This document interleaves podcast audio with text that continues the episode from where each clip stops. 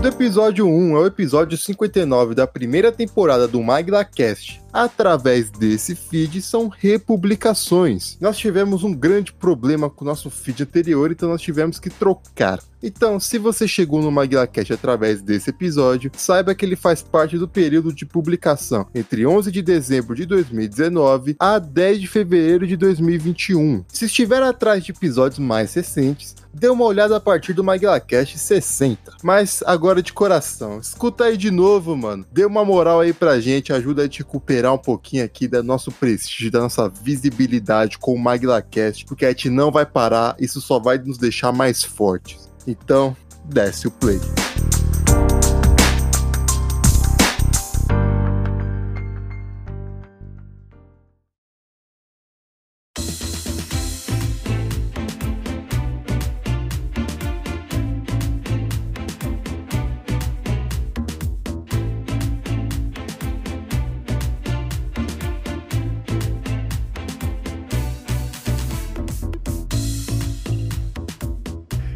Hey, pessoal, sejam bem-vindos ao 25 MaglaCast, o 25 de muitos. Eu sou Alan, falando diretamente de Juazeiro do Norte e eu entendo porque o Brasil virou anticomunista. Aqui é o Jabulu, diretamente de Cotia, e o Brasil não está atrás do Hexa, está atrás do Octa.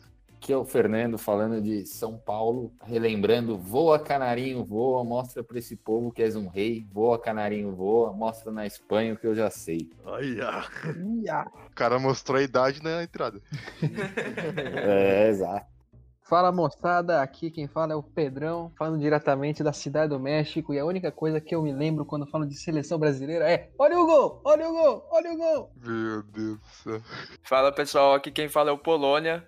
E sai, sai, sai que é sua, Tafarel! A gente chegou à conclusão que ninguém consegue fazer a voz do Galvão Bueno. Só ele, Ah, consegue. Exato, só ele consegue fazer esses bordões, né? Exato, não adianta. Bom, por que todos esses bordões, esses bordões clássicos do, do Galvão Bueno? Porque hoje nós estamos aqui para falar sobre futebol, mais especificamente sobre a seleção brasileira, todo o amor e todo o ódio que ela já nos deu. Não, pra mim é só amor. Ah, já bolou. Você, Ah, viu já aquele, bolou. você viu aquele documentário clubista que você me forçou a querer assistir, mas eu não vi? Você é muito Onde que é clubista? Ah, cara, Não, não, não, calma. Não. Seleção, tudo ou nada, seleção brasileira não é, clubi, não é clubista. Ah, cara, não, tá lá o Felipe Coutinho, não, porque nego acha que a gente vem aqui pra ganhar dinheiro, né? Nada a ver, nós treina, meu. Para, mano. Para, tio. O quê, mano? É, se fosse o Zico, você acreditava, né? Por que, que o Felipe Coutinho não Ah, acredita? cara, porque a gente sabe que não é. Não, não, Ah, não- aquele, aquele moleque lá, o. que jogava no São Paulo, Lucas. Teve Hum. Naquele ano que ele foi pro 2012, que ele foi pro PSG, ele assinou acho que o contrato em, em julho, foi embora em, em dezembro, mas aí no- nesse meio tempo teve a, a final do, do, do Olímpico, nas Olimpíadas, e o Brasil tomou um cacete do México e tava chorando assim, de frente pra TV. Nunca vou esquecer meu pai apontando o dedo na TV. É! Olha só, o cara ganhou duzentos e tantos milhões e tá chorando aí porque perdeu a medalhinha. Ah, vai tomar no cu. Exato, mano. Vai se lascar. Ah, se fuder, pô. O esporte valendo dinheiro, cara. Ah, só pra, só pra você que caiu nesse conto aí, mano. Pra você que não é torcedor, é fácil falar, né, Ale? Mas antes do programa já falou. Recadinhos.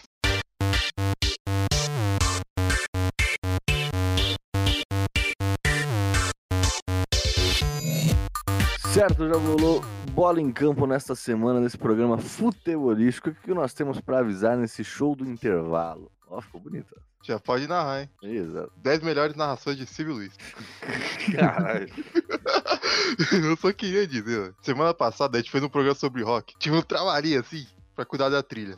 E agora eu tô me sentindo uma criança que teve o brinquedo tirado, tá ligado? Ué, Que dá mais trabalho, mas é tão bom ter trilha sonora, de verdade, tá ligado? trabalho dignifica o homem. Pois é, pois é. E tem tanta música boa de copo que a gente poderia colocar aqui, mas enfim. É Maldito copyright, maldito copyright. Exato. Vamos lá esse caso logo que eu senão eu vou começar a chorar aqui. O que, que nós temos para avisar nesta semana, amigos do Maguila Cast?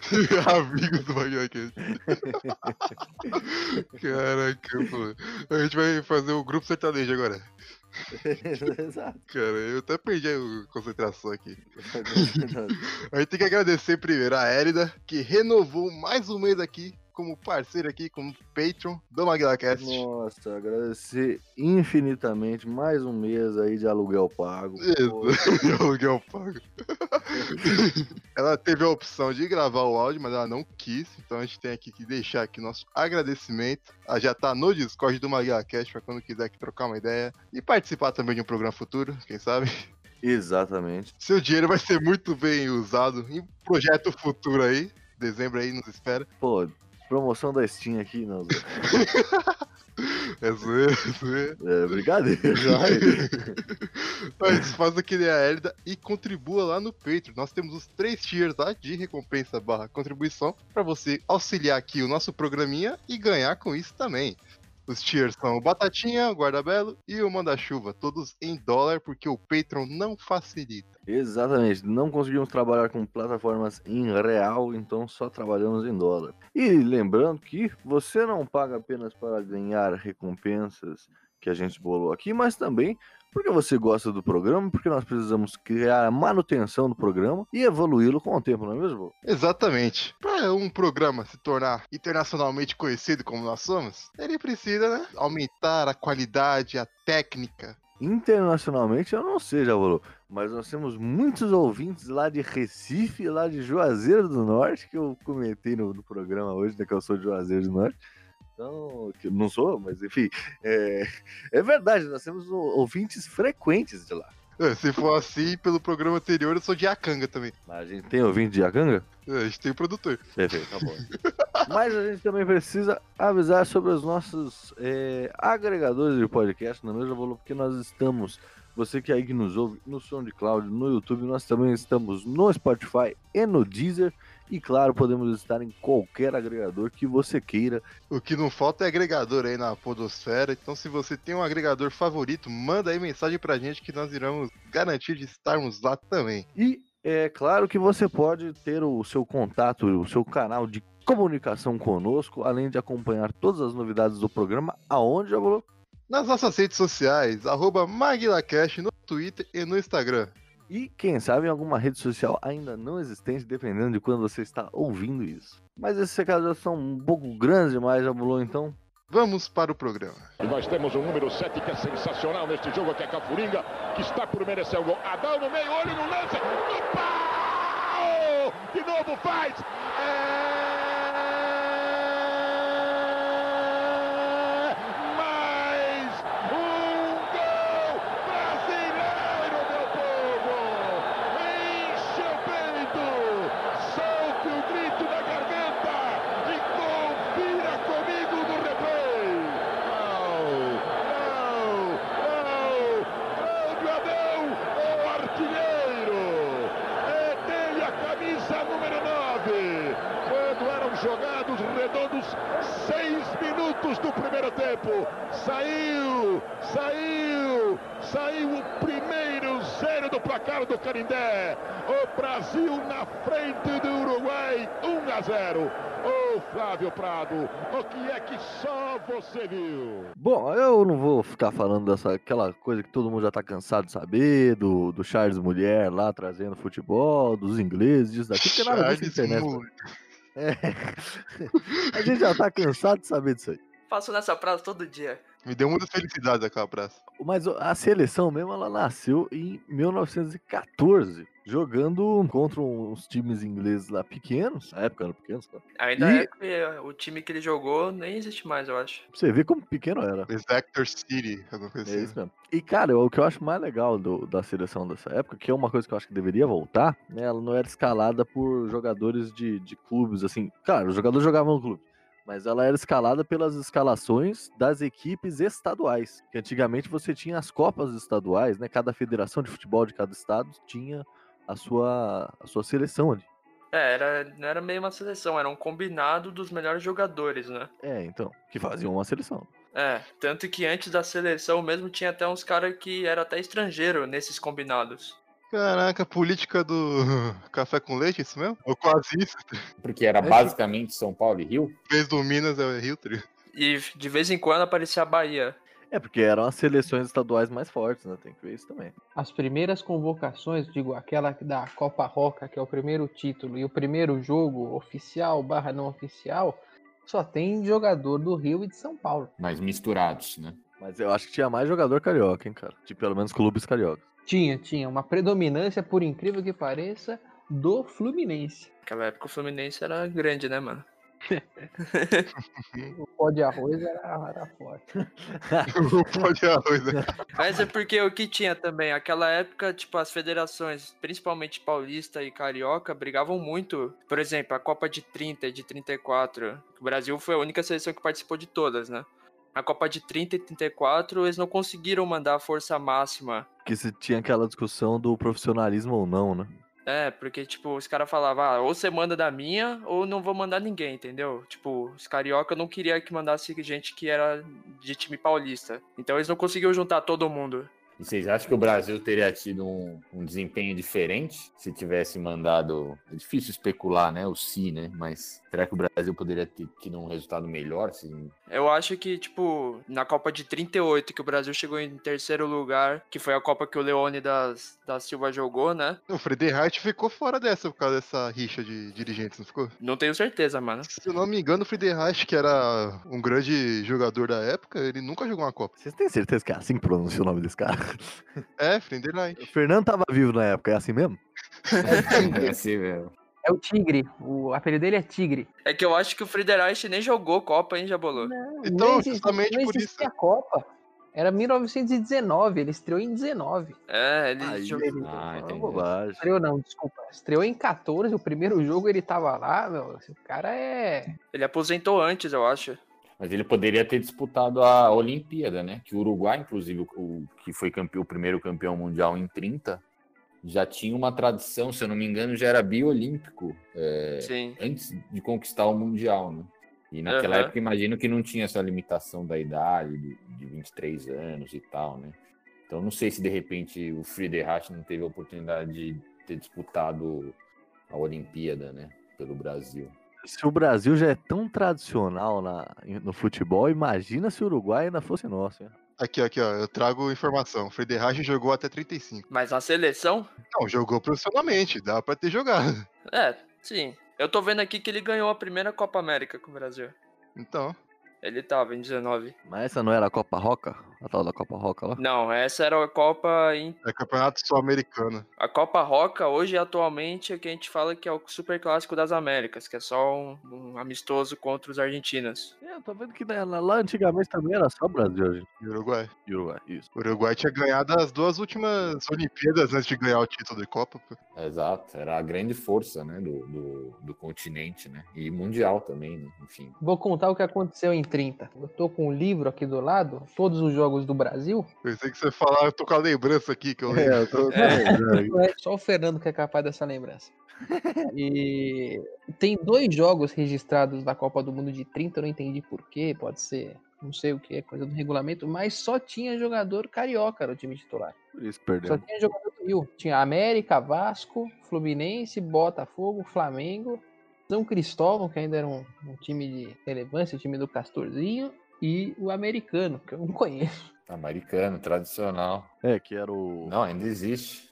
Existe, que é o do. Foi até o campeão da Guanabara, até aquele vídeo engraçadíssimo do cara xingando, né? Esse. Não, não, esse é o América do Rio, América da Tijuca, que é o Então, time do... ele- o americano não virou a América do Rio?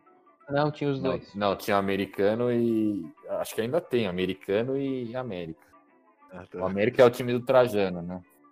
É, esse é o time do Trajano. Nessa época, os, os relatos se fala que existiam, predominava um, um perfil bairrista nas convocações, a depender do técnico e também é, do, do dirigente, né? Então, se o cara era carioca, predominavam jogadores cariocas e tal. E naquela época, acho que a Confederação Carioca tinha um peso também muito significativo, em detrimento em relação à, à Confederação Paulista, né?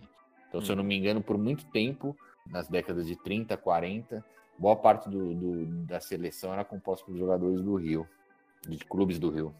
As, Ah, três, nem as hoje três em dia. primeiras Copas do Mundo foram jogadores cariocas que jogaram.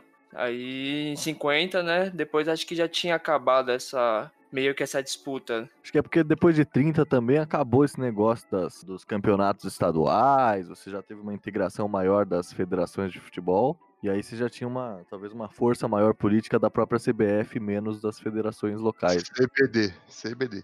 Você teve um maior profissionalismo no futebol brasileiro. Não existia CBF na época. Era a CBD. Confederação Brasileira de Esportes. É. Mas Isso. em 34, tinha os jogadores aqui do, da escalação, na Copa de 34, muitos são só da C- CBD. Não tem um time, são da, só, só da Confederação Brasileira de Esportes. Eles não têm um time. Caralho. É porque eu acho que talvez eles não fossem profissionais, não é isso? Colocaram o sobrinho, colocaram o sobrinho do dirigente. A seleção da Croácia, é o Guilherme, que a metade, que a maioria é caminhoneiro, né? E isso, lá na Croácia, boa parte dos jogadores são jogadores de futebol, né? Mas e outras profissões que são caminhoneiros. O mais famoso deles, inclusive, é o Rebite. A greve dos caminhoneiros para futebol e as rodovias lá. Fudeu, né? Inclusive, o mais famoso dele é o Rebite. O craque Neto fez essa piada aí no programa do Datena, tio. Agora que eu peguei, eu não tinha entendido. né? Datena virou Não fala aí! Craque Neto é foda, bicho. Mas é, é nesse momento aí, né, nesse início de seleção, que a nossa rivalidade com a Argentina passa aí pro futebol também. Eu não quero falar sobre isso. Ah, já vou ficar triste. Eu não quero falar sobre como a gente levou uma surra da Argentina Não, início. mano, mas aqui tá falando que é 1x0, pô.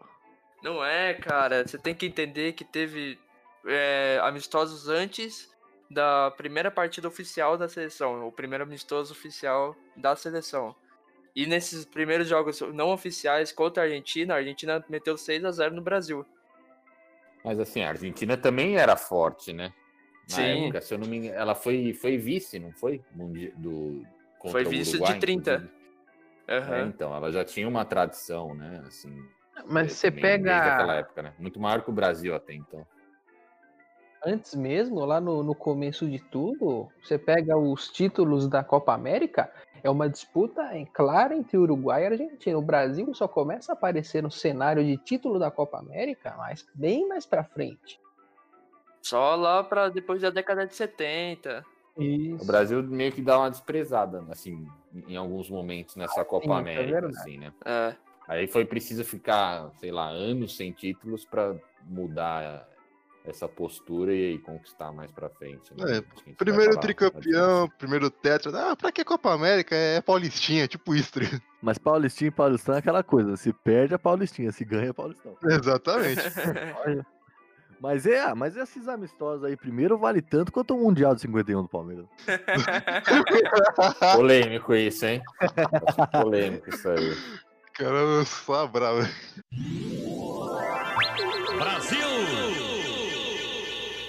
Não, mas agora que eu já citei 1951 aí, eu queria dar uma pulada, porque a gente não consegue lá grandes coisas, nosso, nosso futebol vai evoluindo, é, a nossa seleção vai evoluindo, como a gente já falou, né, que vai cada vez menos tendo essas tretas entre as federações locais, tal, uma coisa mais unificada da CBF, até que a gente chega na tristeza que continua sendo a derrota da Copa de 50, né? Primeira Copa no Brasil. É um resultado totalmente inesperado pelos prognósticos antes da final, mas eu, não, eu confesso que eu não sei se antes do início do Mundial se o Brasil era tão favorito assim, ou se foi uma coisa é, que foi se desenrolando ao longo do Mundial e aí houve toda aquela comoção da população e tal, e aquela expectativa foi, foi crescendo e, e aí, enfim, a decepção foi, foi proporcional ao, ao, ao tamanho da expectativa que se criou, né? O fato é que, enfim, o Uruguai ainda tinha uma, uma tradição muito forte, um time muito bom. Então, Fernando, é que, que nem tem aquele negócio, né? A Copa de 50 foi praticamente a primeira Copa, praticamente não, que nós conseguiu reunir, conseguiu reunir todo mundo, né? Tanto Os melhores tinha- jogadores, né? É, o Ademir, que era tipo jogador ídolo do Vasco, e tinha o Baltazar, um dos maiores ídolos do Corinthians. Tinha o Zizinho, que era foi ídolo do Pelé. Então o, o Brasil tinha uma puta seleção. Tanto que nós meteu não sei quantos gols na. na... Era diferente a Copa, né? Era mas por pontos corridos. Era é, então. formato, né? A gente teve o maior ataque e tal, e na, na final contra o Uruguai, a imprensa já falava que nós era campeão e nem precisava ter o jogo, né? E aí Ó, deu o que deu. imprensa ferrando tudo também. O, o empate era nosso, né? O empate, o empate era nosso, né? Eu acho que sim, porque era pontos corridos, né? A gente só precisava do empate pra ganhar, e antes do jogo do Uruguai, a gente tinha metido 6x1 na Espanha e 7x1 na Suécia. Sim. Aham. Tinha tido um empate com a Suíça, mas a Suíça na época era um, era um time forte, Era né? forte. Era, era de relevância. E aí, não sei se vocês já visitaram lá o, o Museu do Futebol. Você pergunta se tá corintiano, cara? Pacaembu ali? Pois é, meu, eu adoro ir lá, mas se uma coisa que eu sempre pulo, eu já devo ter ido umas 10 vezes, eu não consigo parar na, no vídeo da Copa de 50, que é o Arnaldo Antunes narrando, dá vontade de chorar. Aham. Mas aí a gente tem que lembrar também que o Uruguai tinha uma puta. Assim, não a nível que nem a do Brasil. Mas tinha jogadores tipo o Gui, o Guidia, o Didia, né? DJ Schiaffino, nossa. É, não, é. É, o Schiavino também. Tinha uns caras bons. E vocês acham que foi falha do Barbosa, coitado? O cara morreu, passou 50 anos crucificado e mal, acho- mal saberia ele depois do 7x1. É. Não, eu tenho compaixão com o Barbosa. mano. Porque o jogo foi pegado, não Eu foi também. falha, justamente falha, tá ligado? Não foi, a bola vem rasteirinha, quicando ali naquela Foi época. mais mérito do chute do que falha do goleiro, pô. É, é triste que aconteceu com o Barbosa ele ser perseguido depois, né? É que acho que aí mistura uma série de coisas, né? Essa expectativa que se criou, a necessidade de achar um culpado, né? Enfim, o cara também entra, o cara entra sozinho correndo ali e, na, e chuta sem ninguém travar direito ali também, sem cobertura, sem nada, né? Isso é importante, pô. Todo mundo, quando toma um gol, coloca às vezes a falha no goleiro, mas o goleiro às vezes faz milagre, mas ele depende bastante do que a defesa auxilie ele. Falo, é, eu falo como goleiro isso. Você pode fazer 100 defesas, o único gol frango que você tomar, se fudeu. Eu também falo como goleiro, mano. Goleiro é muito injustiçado, pô. Pois é. Goleiro é então, muito injustiçado. Eu acho que a Copa de 50 também deixa esse- um legado, assim, de, de um maior amor, talvez, do país pelo futebol e em, acho que em alguma medida também teve um impacto é, sobre os títulos que viriam adiante, né? Reza a lenda, falando, inclusive, é, sobre o Mundial do Palmeiras de 51, histórico.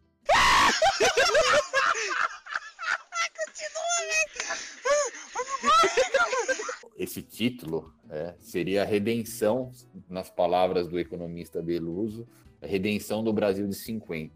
Isso se deu, ele escreveu uma carta para o Valor Econômico em 2014, é, bastante revoltado, porque no dia anterior o jornal havia publicado uma imagem, é, o jornal que não tem é, a área de economia tinha publicado, mas publicava algumas informações básicas é, sobre a Copa do Mundo, né? Mas publicou uma imagem é, de um jogo da Alemanha, sendo que o Brasil tinha jogado no mesmo dia, e o título da imagem era de verde sem mundial. E a Alemanha tinha jogado com a Coreia do Sul, não tinha conseguido vencer e nem se classificar. E aí o, o- editor da primeira página fez uma brincadeirinha com o Palmeiras, né? Essa história do Palmeiras não tem mundial. e escreveu ali de verde sem mundial.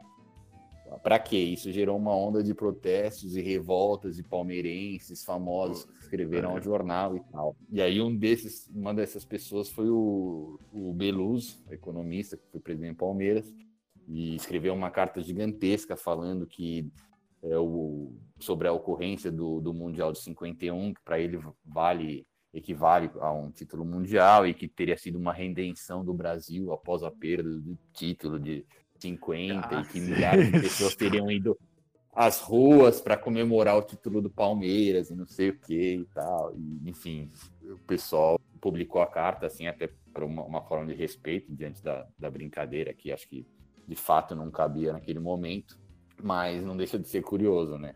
Pô, mas ele deu, ele deu uma, ele deu uma, né? Ele deu uma. Ele forçada. deu brecha, né? É. É, mas também É, o então. Beluso é pouco palmeirense, né? É, eu acho que falou mais alto o coração ali do que a razão, né? Cá entre nós. Mesmo sendo um palmeirense. Mas ó, eu só quero fazer uma, uma, um adendo aqui, uma defesa, na verdade, ao Zizinho. Que né, o Polônia falou, não, tinha o Noronha, tinha não sei quem, craque de tal time, craque de não sei aonde. E aí o Zizinho, que era craque do Pelé, pô.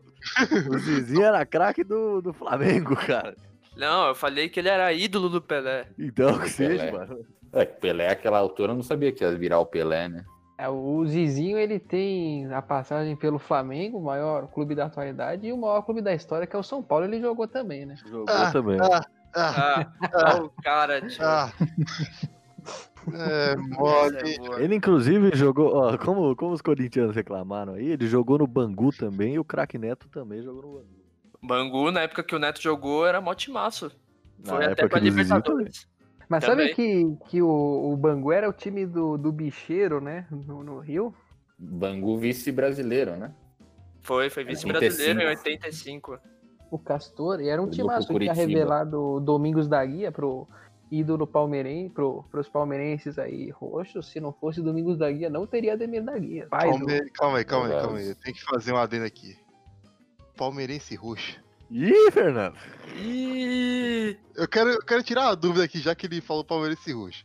Essa parada de roxo pra identificar um fanático começou com a camisa roxa do Corinthians, não foi? Não sei. isso é verdade. Não, isso aí é antigo, velho. Imagina, essa camisa Não. roxa do Corinthians aí é uma negação pro Corinthians, eu acho. Como um Vocês- palmeirense e Vocês gostam admirador de atribuir tudo pro Corinthians? É, é, É o mano. me- o melhor time do mundo. Camisa do Corinthians, meu, a camisa listrada branca e preta. Então de onde vem esse roxo? Pra falar o corintiano roxo, já bolou. Que, Não, tipo, tem aquela expressão, ah, você é corintiano roxo e não sei Eu o que, sei, entendeu? eu entendo. É uma, é uma expressão pra definir um cara que é fanático. Mas, tipo, da onde vem você utilizar o roxo pra Roxo. definir isso, tá ligado? Aí eu já não. Você fica roxo de raiva, sei lá. cara, é, o cara grita tanto que fica roxo. É, Ah, justo. deve ser isso. Porque eu sempre associei molequinho à camisa roxa do Corinthians. Não, não, o pessoal associa mesmo, e... mas também, vamos combinar, é muito mais legal você falar, "Ah, o cara é sei lá o que, roxo, do que falar, é, pô, o cara é palmeirense carteirinha. É, assim, faz mais sentido carteirinha que o cara é sorte e tudo mais, porra, demora mais, é mais coisa de velho. Não é É. legal, é. Mas eu, voltando aqui, o, o 54, o Brasil foi, foi bem também, né? Acabou sendo eliminado pela Hungria, mas tinha um bom time também. Inclusive, se eu não me engano, Djalma Santos, que depois viria a ser campeão, jogou em 54. Né? E fez um jogo duríssimo contra é, a Hungria. Acho que, se eu não me engano, foi 4 a 2 Parece uma, um placar, é, de fato é um placar elástico, mas assim, foi um jogo bem parelho. E aquela seleção da, da, da Hungria era a melhor do Mundial. Acabou perdendo na final, mas era o grande o time a ser batido, né? Não perdia há dois anos, assim, e ganhando de todo mundo. E o Brasil fez um jogo de igual para igual, assim, e no fim acabou perdendo, mas é, foi, foi um- uma, uma experiência positiva, inclusive para 58, eu acho. Não, foi tão positiva que depois de 50 54 você tem uma mudança de perspectiva da, da seleção. É, até uma mudança assim de, de estética, talvez, porque a. Se você ver foto, né? O uniforme antes do Brasil ele era branco e azul. E aí, de- É verdade. depois, de, depois de 54, eu acho que vem o nosso uniforme verde e 50, amarelo, canarinho. 50 já, 54 já é verde e amarelo. Ah, é? Já é? Puta, Já. então- É, acho que foi meio que para exorcizar 50 que eles trocaram. Agora eu tenho que fazer uma perguntinha aqui pra garota branca. Por que caralhos voltou a camisa branca? Ah, Ela é, é muito feia, mano. mas é Para, comemorativo, né? Camisa bonita, Ela é cara. Feia, João. Eu não consigo associar o Brasil à camisa branca, mano. Impossível. Verdade, todo mundo associou ao amarelo, mano. Mas eu, é da hora. Os caras querem colocar, querem inventar coisa. Deixa. Dá raiva, dá, mas sei lá. E deve ter, deve ter o departamento de moda lá da, da CBF que precisa trabalhar alguma coisa. de moda. Deve A ter, né? CBF, mano. CBF é uma piada, cara. Mas deve ter, Pô, alguém. Naquela época trabalhar. devia ser aquele panão pesado que meu, o cara transpirava e ficava pesando Pois é. é, 10 quilos a mais. né? Não, você, você vê o. Você vê a foto do uniforme, essas fotos de 54, você dá, dá, afli- dá calor só de ver, que você fica. Parece angústia que o cara joga com a camisa polo ainda, né? Aquela, aquela É. bola com uma abertura a coisa Parece feita assim, de ó. lã, tá ligado? Os modeletes, os, os designers de moda da seleção brasileira são. Os caras É, gostam, inventam as coisas. Você sabe como surgiu a camisa canarinha, Ana? Através de concurso. Ah, é? Ela lançou um concurso pra. E quem tivesse a- o melhor design ganhava. Não foi um design muito difícil de ser pensado, né? Não, pô. Ela exigia que tivesse as quatro cores da bandeira no uniforme. Aí Olha. tem uns esboços que eu procurei que é tipo, tem umas camisas que é toscaça, com as quatro cores. Bizarra. Tem uma, tem uma camisa que eu não gosto, que todo mundo fala que é bonita, mas eu acho muito feia, que é a da Croácia, cara. A toalha de medo, né? É, agora Eu gosto da camisa da Croácia. Nossa, eu acho zoado também. Nem parece time de futebol, né? Mas é a bandeira, né? Também eles, eles quiseram. não, é em homenagem à bandeira deles. reproduzir a bandeira, né? Mas enfim.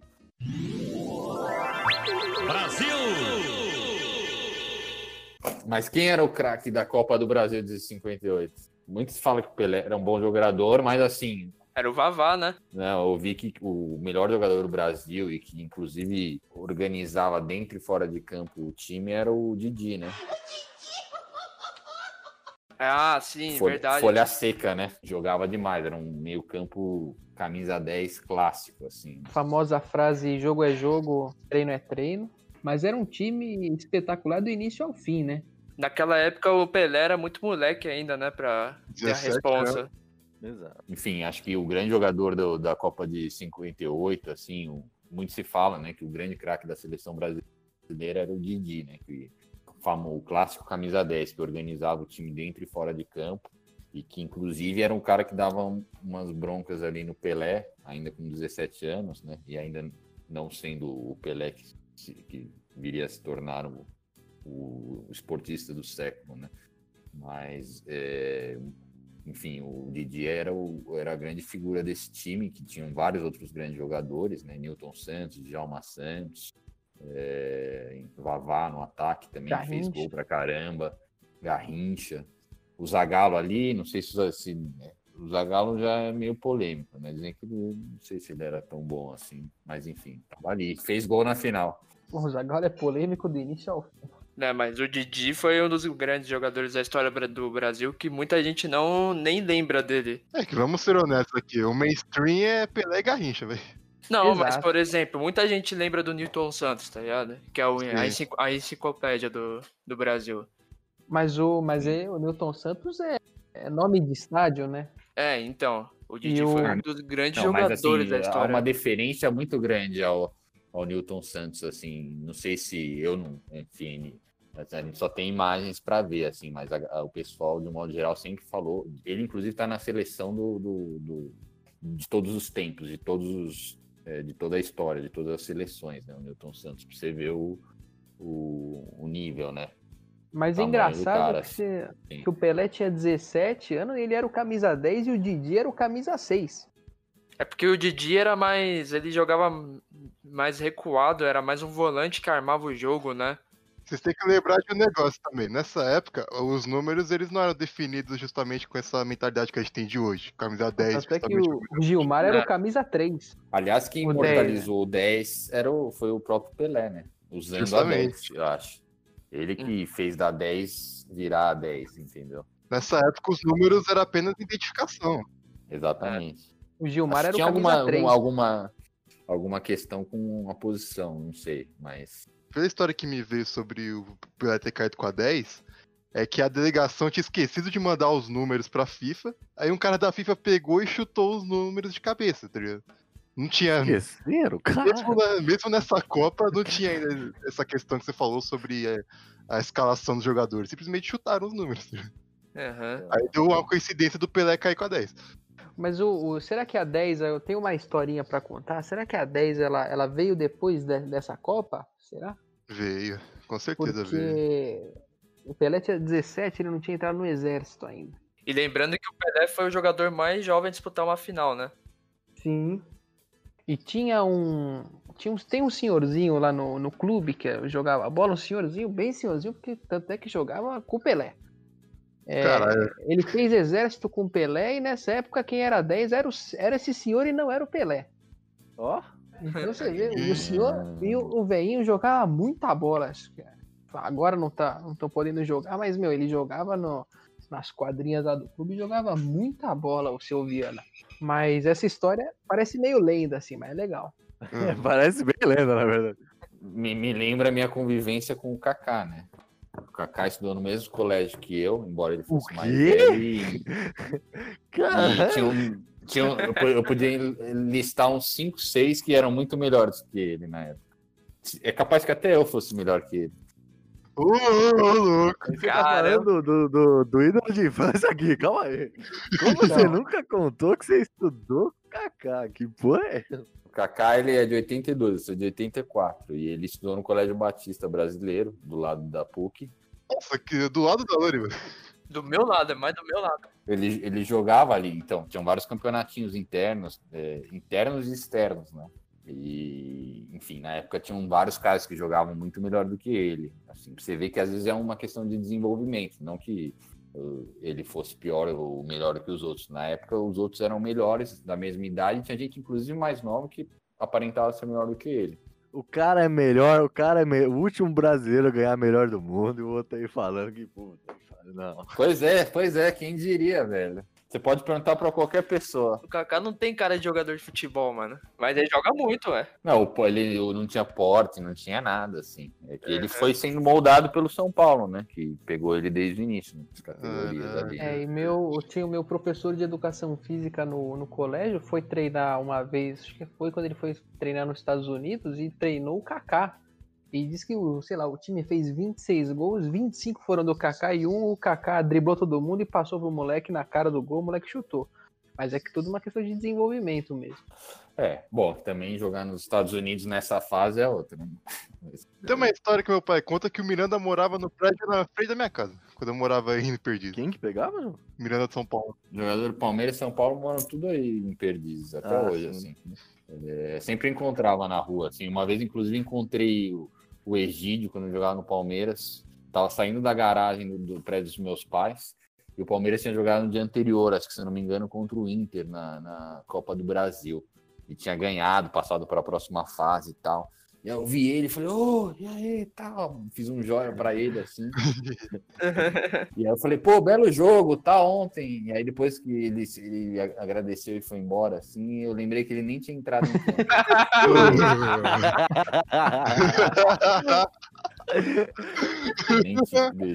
Ainda bem que não entrou, né? Porque ele só fazia O. Egídio era horrível. Eu lembrei de uma, Horrível. de uma história agora com essa de, de não entrar em campo. Ah, vamos ter futebol é bom porque tem muita história, né? É. Aí eu tava no estádio, tava assistindo São Paulo e acho que era São Paulo e Esporte, São Paulo e Ponte Preta, algum time assim. O São Paulo tava perdendo. E aí jogava o Arboleda. E meu tio xingando o Militão, só que o Militão não tava na partida. Ele ficava, pô, expulso o Militão, expulso o Militão, é um a menos, cara. Ele tava xingando o Arboleda achando que era o Militão. Quem diria que o Militão agora joga no Real Madrid, viu?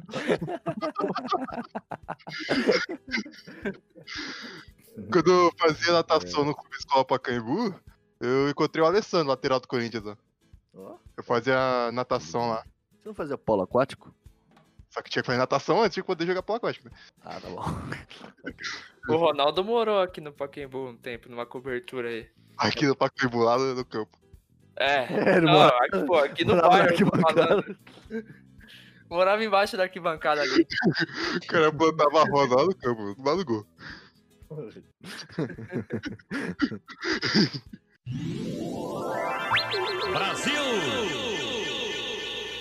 Mas, cara, ainda bem que vocês falaram, né? Tipo, ah, o Pelé nessa época ele ainda era um menino, você tem outros craques, tem o Didi, tem o Vavá, enfim. Porque na Copa de 62, quando foi o nosso bicampeonato, né? Um, seguido do outro, bicampeão, quer dizer. é, o Pelé não jogou, que ele fraturou no começo da- do, do- do campeonato. E os grandes ídolos dessa Copa foi o Garrincha e o Vavá. E o Amarildo, hein? O Amarildo, substituto do, do, do Pelé, que foi importante, inclusive. Mas uma informação importante também é que, meu, muito se fala que a seleção brasileira foi beneficiada né, nessa Copa de 62 no Chile. Inclusive, teve um. A A clássica cena do, do Newton Santos cometendo um pênalti contra a Espanha e, dando um passinho para frente, é, bem nitidamente, assim, para enganar o juiz, né? Um jogo duríssimo contra a Espanha. 2 a 1, É, né? Inclusive depois 2x1, né? Gol do Amarildo, né? No segundo. Não sei se fez o- foi os dois ou. A história do bandeirinha que sumiu na hora do julgamento do Garrincha é nessa Copa ou é na anterior? Bandeirinha que sumiu? É, eu, não, eu lembro que teve uma ocasião em que o Garrincha ia ser expulso. Porque o, o único que tinha visto a jogada direita era o bandeirinha. Foi em Aí- 62. Foi Brasil, Brasil e Chile. Isso, aí ia ter o julgamento pra ver se o Garrincha ia jogar o próximo jogo e precisava, precisava da testemunha, o, o Bandeirinha. Aí o Bandeirinha sumiu. Mataram o Bandeirinha por causa do Garrincha? Não, deram dinheiro pra ele. E depois Ah, apareceu. bom. Ele depois apareceu apitando o jogo do Paulista. Beleza. Tá bom, tá bom. Não, e você vê que, meu, era contra o time da casa ainda. E nós reclamamos dos argentinos. Tinha a base de 58, né? Então foi. A base de 58 foi impor- mudou algumas peças. O capitão já não era o Bellini, foi o de 58, que era o Mauro, né? Que levanta o zagueiro também, era um outro zagueiro. Ou o Newton Santos, agora esqueci. O time de 58 acho que foi um pouco mais brilhante, né? Você pegar até pelos resultados, né? Gols que fez, gols que tomou, né? É, Enfim, acho que é, foi mais difícil. Até a final, inclusive foi contra a Tchecoslováquia, mas a Tchecoslováquia também era um, um país tradicional, acho que até mais nessa época mais tradicional do que a Suécia. Mas enfim, a Suécia jogava em casa também, em 58. A Tchecoslováquia tinha um baita time, né? Tinha, né? Naquela É, época. por muito tempo eles tiveram uma tradição Belos times. boa. Não, assim, esses, é. esses países do bloco comunista, eles eram o terror da... O terror dos Estados Unidos. Iugoslávia, Iugoslávia era fortíssima, né? Sempre marcando presença. Inclusive o Brasil enfrenta a Iugoslávia. Eu entendo o Brasil ter virado anticomunista porque as grandes derrotas aqui é contra a Bulgária, Tchecoslováquia, tudo uma merda. Aliás, Hungria, desculpa. Hungria, é. mas o Brasil enfrenta aí é, entrando já em 66, que foi talvez Outra a pior decepção. participação do Brasil em Copas. Mas também, assim, o primeiro, é, o, o quebrar o Pelé, né? Assim, tem imagens do, do, do- do filme da Copa de 66, é, em todos os jogos, é, o Brasil, acho que se eu não me engano, vence o primeiro jogo contra a Bulgária, os caras quebram o Pelé, aí depois contra Portugal, que o Brasil perde, os caras, meu, quebram o Pelé, o Garrincha não consegue ajudar tanto, É que o Garrincha já também já tava meio fora de forma, né? É, já tava meio fora de forma, e o Brasil ainda perde da Hungria depois ainda, assim, no... no- no- Perde que Portugal, já- no- o, o Portugal que elimina o Brasil. Sim. Não, mas o Brasil ainda. é, acho que perde antes, né? Para a Hungria e depois perde de novo para Portugal. É, e a Hungria já em 66 estava longe de ser aquela Hungria. É que já também não tinha mais o Puskas. É, Aí tem aquela puta tipo, foto, acho que tem no, no documentário da Netflix sobre o. O Pelé sai mancando, né? É, sai mancando com um puta sobretudo e com cachecol e sem camisa. Caralho. A puta foto parece assim, um puta herói, sabe? Não. Mas essa Copa de 66 é aquela típica Copa do que o... a Inglaterra foi beneficiada, sabe? Ah, completamente. Ah, é. Vamos dar a Copa pros caras que, em tese, inventaram futebol e estão jogando em casa, né? É. Porque não ganharam mais nada, assim, nem Eurocopa, nem nada. Mas o, o- assim, tem muito jogador bom que ganhou em 70 e que já jogou em 66. Gerson, por exemplo, ou- não sei se jogou, mas estava no grupo, né? Tostão. Mas eu vi também que, assim, um dos, um dos motivos, assim, o técnico foi muito responsabilizado, acho que era o Feola, porque ele, de um jogo para o outro, ele mudou totalmente a escalação do time. É, E- teve isso. e, tipo, em três jogos o Brasil usou todos os atletas em diferentes posições e, e, enfim, não tinha como dar certo, né? Não tinha um padrão, né? Sim. O cara muda o. Cada, cada escalação aqui é diferente, sabe? Tem hora que joga o Jairzinho, tem hora que joga o Paraná, o Alcindo, vai mudando. Nenhum É, então. segue, não segue uma linha. O Jairzinho já tava, né? Já. Tinha já Jairzinho, Tostão. O Tostão e o Gerson. O Félix não tava? Félix não, era o Gilmar e o Manga. Outra É. coisa que é legal é que Manga, o nome é. dos jogadores era muito mais legal. Tinha o Pinga, o verdade. Bigode, o Manga, não é que nem hoje. o Manga. Exato. O Manga que é o é o maior goleiro da história do Fluminense, eu acho. Grande bosta. Desculpa. Com todo respeito ao, ao Manga, mas, porra. Manga tá vivo e acho que mora na, no Peru, eu não me engano. É ídolo lá, no, porque ele foi treinar, jogou em uns clubes lá do Peru, se eu não me engano. Ô, uma curiosidade aqui, ó, de 62 e 58, hein, Lê? Hum. Você sabe quem era o chefe da delegação? Um carinha aqui pouco conhecido. Paulo Machado de Carvalho. Ah, Caralho. Que depois foi patrão da TV Record também. Aham, aham. Esses caras tá tudo metido, né? Enfim.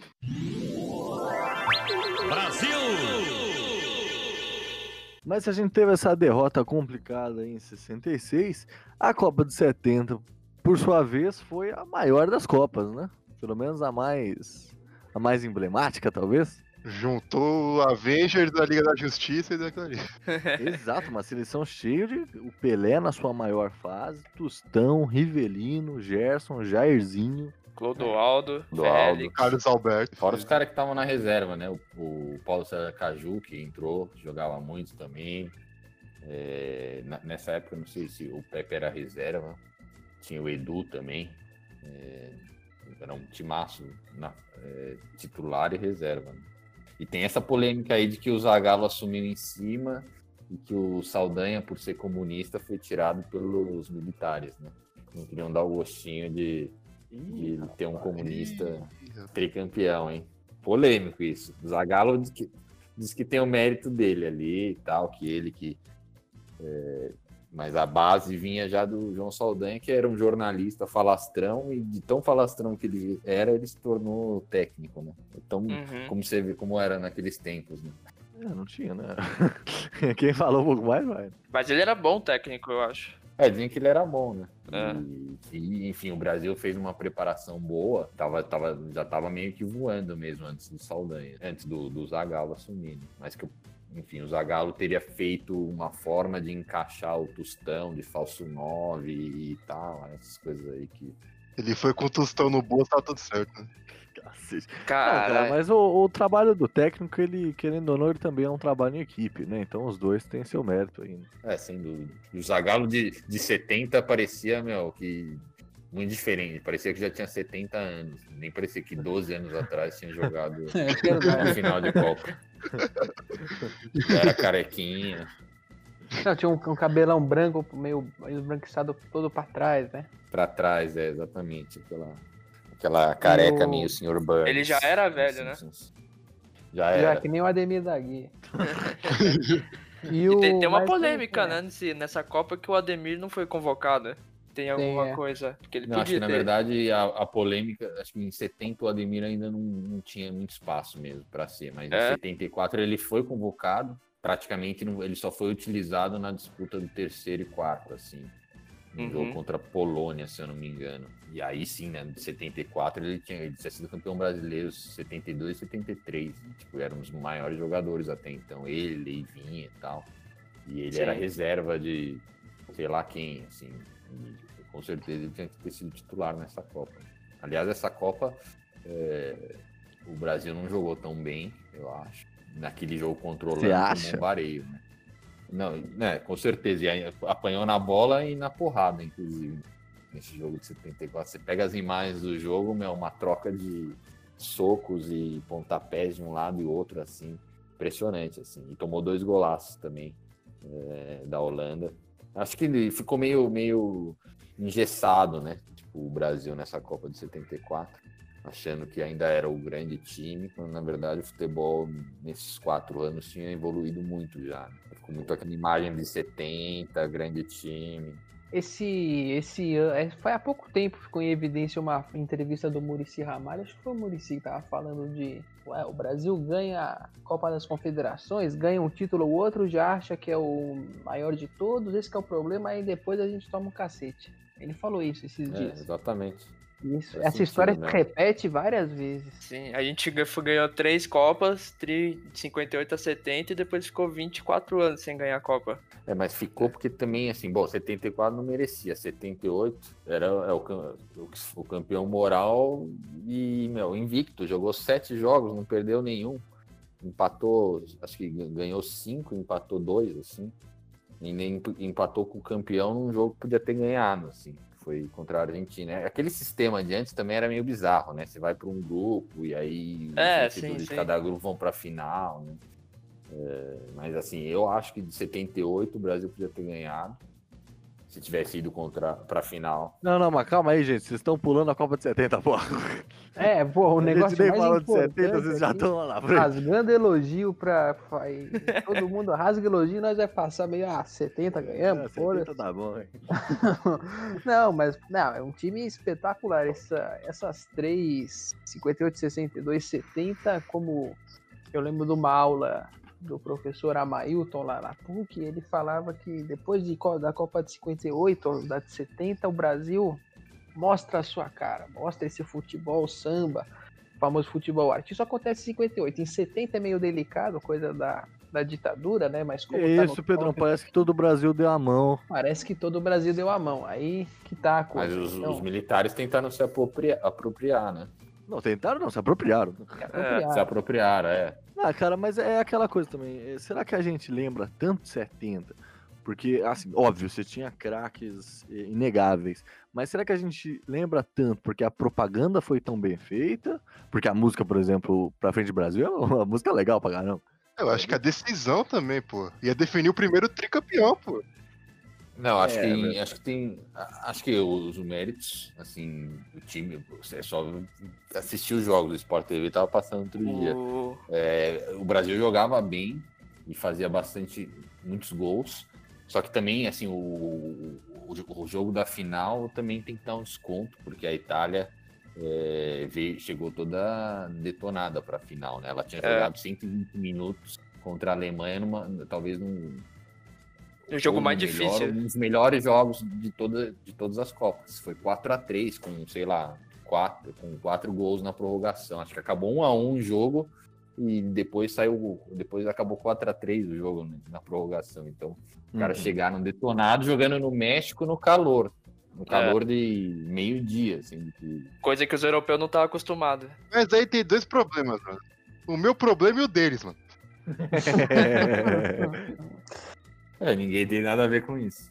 Mas aí, Guilherme, esse negócio, tipo, o meu pai. meu pai fala que a maior Copa que ele acompanhou foi a de 70, né? Por mais que tinha esse problema também da ditadura e tal, mas ele falou, ele foi, quando era cri- criança, foi ver um jogo desses caras aqui no Pacaembu antes de embarcar pra Copa. Tá. Ele fala que, mano, não tinha como nós não ganhar aquela Copa com os caras que nós tinha, sabe? Uhum. O talento era, tipo, poderoso, mano. Só cara que era camisa 10 nos times, tá ligado? Tinha cinco camisa 10. É, acho que cada time grande do, do Brasil nessa época, e isso foi até o final dos anos 90, eu acho, tinha seu craque que podia jogar na seleção, assim. Sim. Fora os que jogavam no exterior também. Por Uhum. exemplo, tinha, acho que se eu não me engano, na de 70, um cara que era, naturaliz... era brasileiro naturalizado italiano. né? Mazola. Mazola. até é. jogado no- no- em outra Copa ou pela Brasil antes. Naquela época não tinha. O cara conseguia mudar, né? Uhum. E era um puta jogador também, o Mazola. Podia, sei lá, ser reserva dessa seleção. Que o Sim. Didi Riva, Mazola e Faquete no time lá. Faquete. Caralho. Exato. O fato é que o Brasil passou o trator. Essa Copa é a Copa que com certeza assim consagrou o Pelé pro que a gente conhece do Pelé hoje, né? O rei do futebol e tudo mais, aquela figura toda. Mas o que, que vocês acham do Pelé, cara? Qual que é a opinião de vocês sobre o. Mas você diz futebolisticamente ou a pessoa Pelé? É, não, vamos focar no futebol, vai. Ah, cara, ele. Assim. Eu sei que é diferente. Foi foda comparar jogador de hoje em dia com ele, Não, tá não ligado? dá, o mas. esporte é outro. É, mas, mano, ele.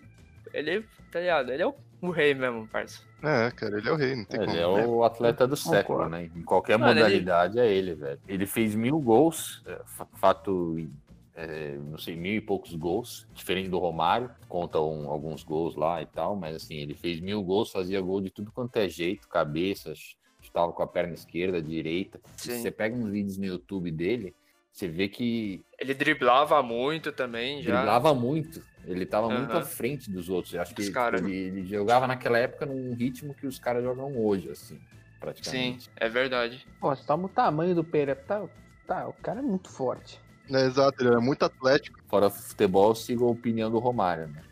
É, é, É. exato. É, pois é. Tá como. É porque isso também tem muita memória afetiva, cara. E, tipo, eu presenciei isso em casa, mano. Porque meu pai, eu falo pro meu pai, ah, Não, não, não, não. Não tem memória afetiva porra nenhuma. O cara é o único que calma, tem caralho. três Calma, títulos da maior competição dos esportes. Ele não tem, não tem contestação, cara. Três títulos da maior competição dos esportes. Acabou. Fora os mundiais com o Santos, hein? Os mundiais. Exato. pra Santos mim o Ronaldo é o melhor jogador que já vi, tá ligado? Pra mim. Não, Mas pro você meu viu, pai é o Pelé, mano. Aí tá tentando ser mais técnico aqui. O Pelé é o maior e acabou. Já era. É, o cara é monstro. Ele é tão incontestável pra mim quanto o Jordan. Talvez o Jordan seja Exato. um pouco mais. Mas são esses dois caras. Não, né, é- Ah, o Jordan no, no, no- no- no basquete, né? No basquete. Mas assim, nos esportes. Mas assim, isso é uma coisa assim que é impressionante. Uma vez eu tava de férias no México e conheci uns argentinos. E assim, eles, ele, para eles, assim, não é só uma questão é, bairrista mesmo, assim, e- nacionalista, assim, mas eles acham mesmo é, que o Maradona foi o melhor jogador de todos os tempos. hein? É impressionante, assim. e, tipo, não há argumentos que você fale mil, mil gols, cabeça, chute, armando, fazendo tudo para convencer eles de que o, o, o Pelé. É, e eles falam sin- com sinceridade, assim. Eu, vi- eu vi a sinceridade quando eles falavam que achavam que o Maradona era melhor que o Pelé. Mas o Maradona passando no antidoping ou não? Dois Maradonas diferentes. Essa, essa é a minha concepção que eu tenho sobre isso, mano. Tipo, não adianta o cara ser melhor. Até aí o Fernando era melhor que o Kaká. Mas não ganhou. É, Você querer, você querer ofender. Você querer ofender, mas tipo, não basta você ser melhor assim no jogo. Você tem que transformar isso em títulos, em conquistas pra, pra confirmar a sua grandiosidade, mano. O Maradona fez, mas não no mesmo nível do Pelé. Exato. é. O, tipo, o pessoal de hoje fala, ah, o Cristiano Ronaldo, o Messi joga melhor que o Pelé. Eu não duvido. Mas eles não têm Copa do Mundo. Não tem como você colocar na hora de fazer um ranking, você, você Não, e nem comparar. Isso aí, até, até aí o Edilson é maior que o Cristiano Ronaldo e que o Messi, com as segundas palavras Mas- deles. Mas o Edilson o é, Edilson cara. tem Copa do Mundo. Não, o Edilson é. O Edilson jogava muito, velho.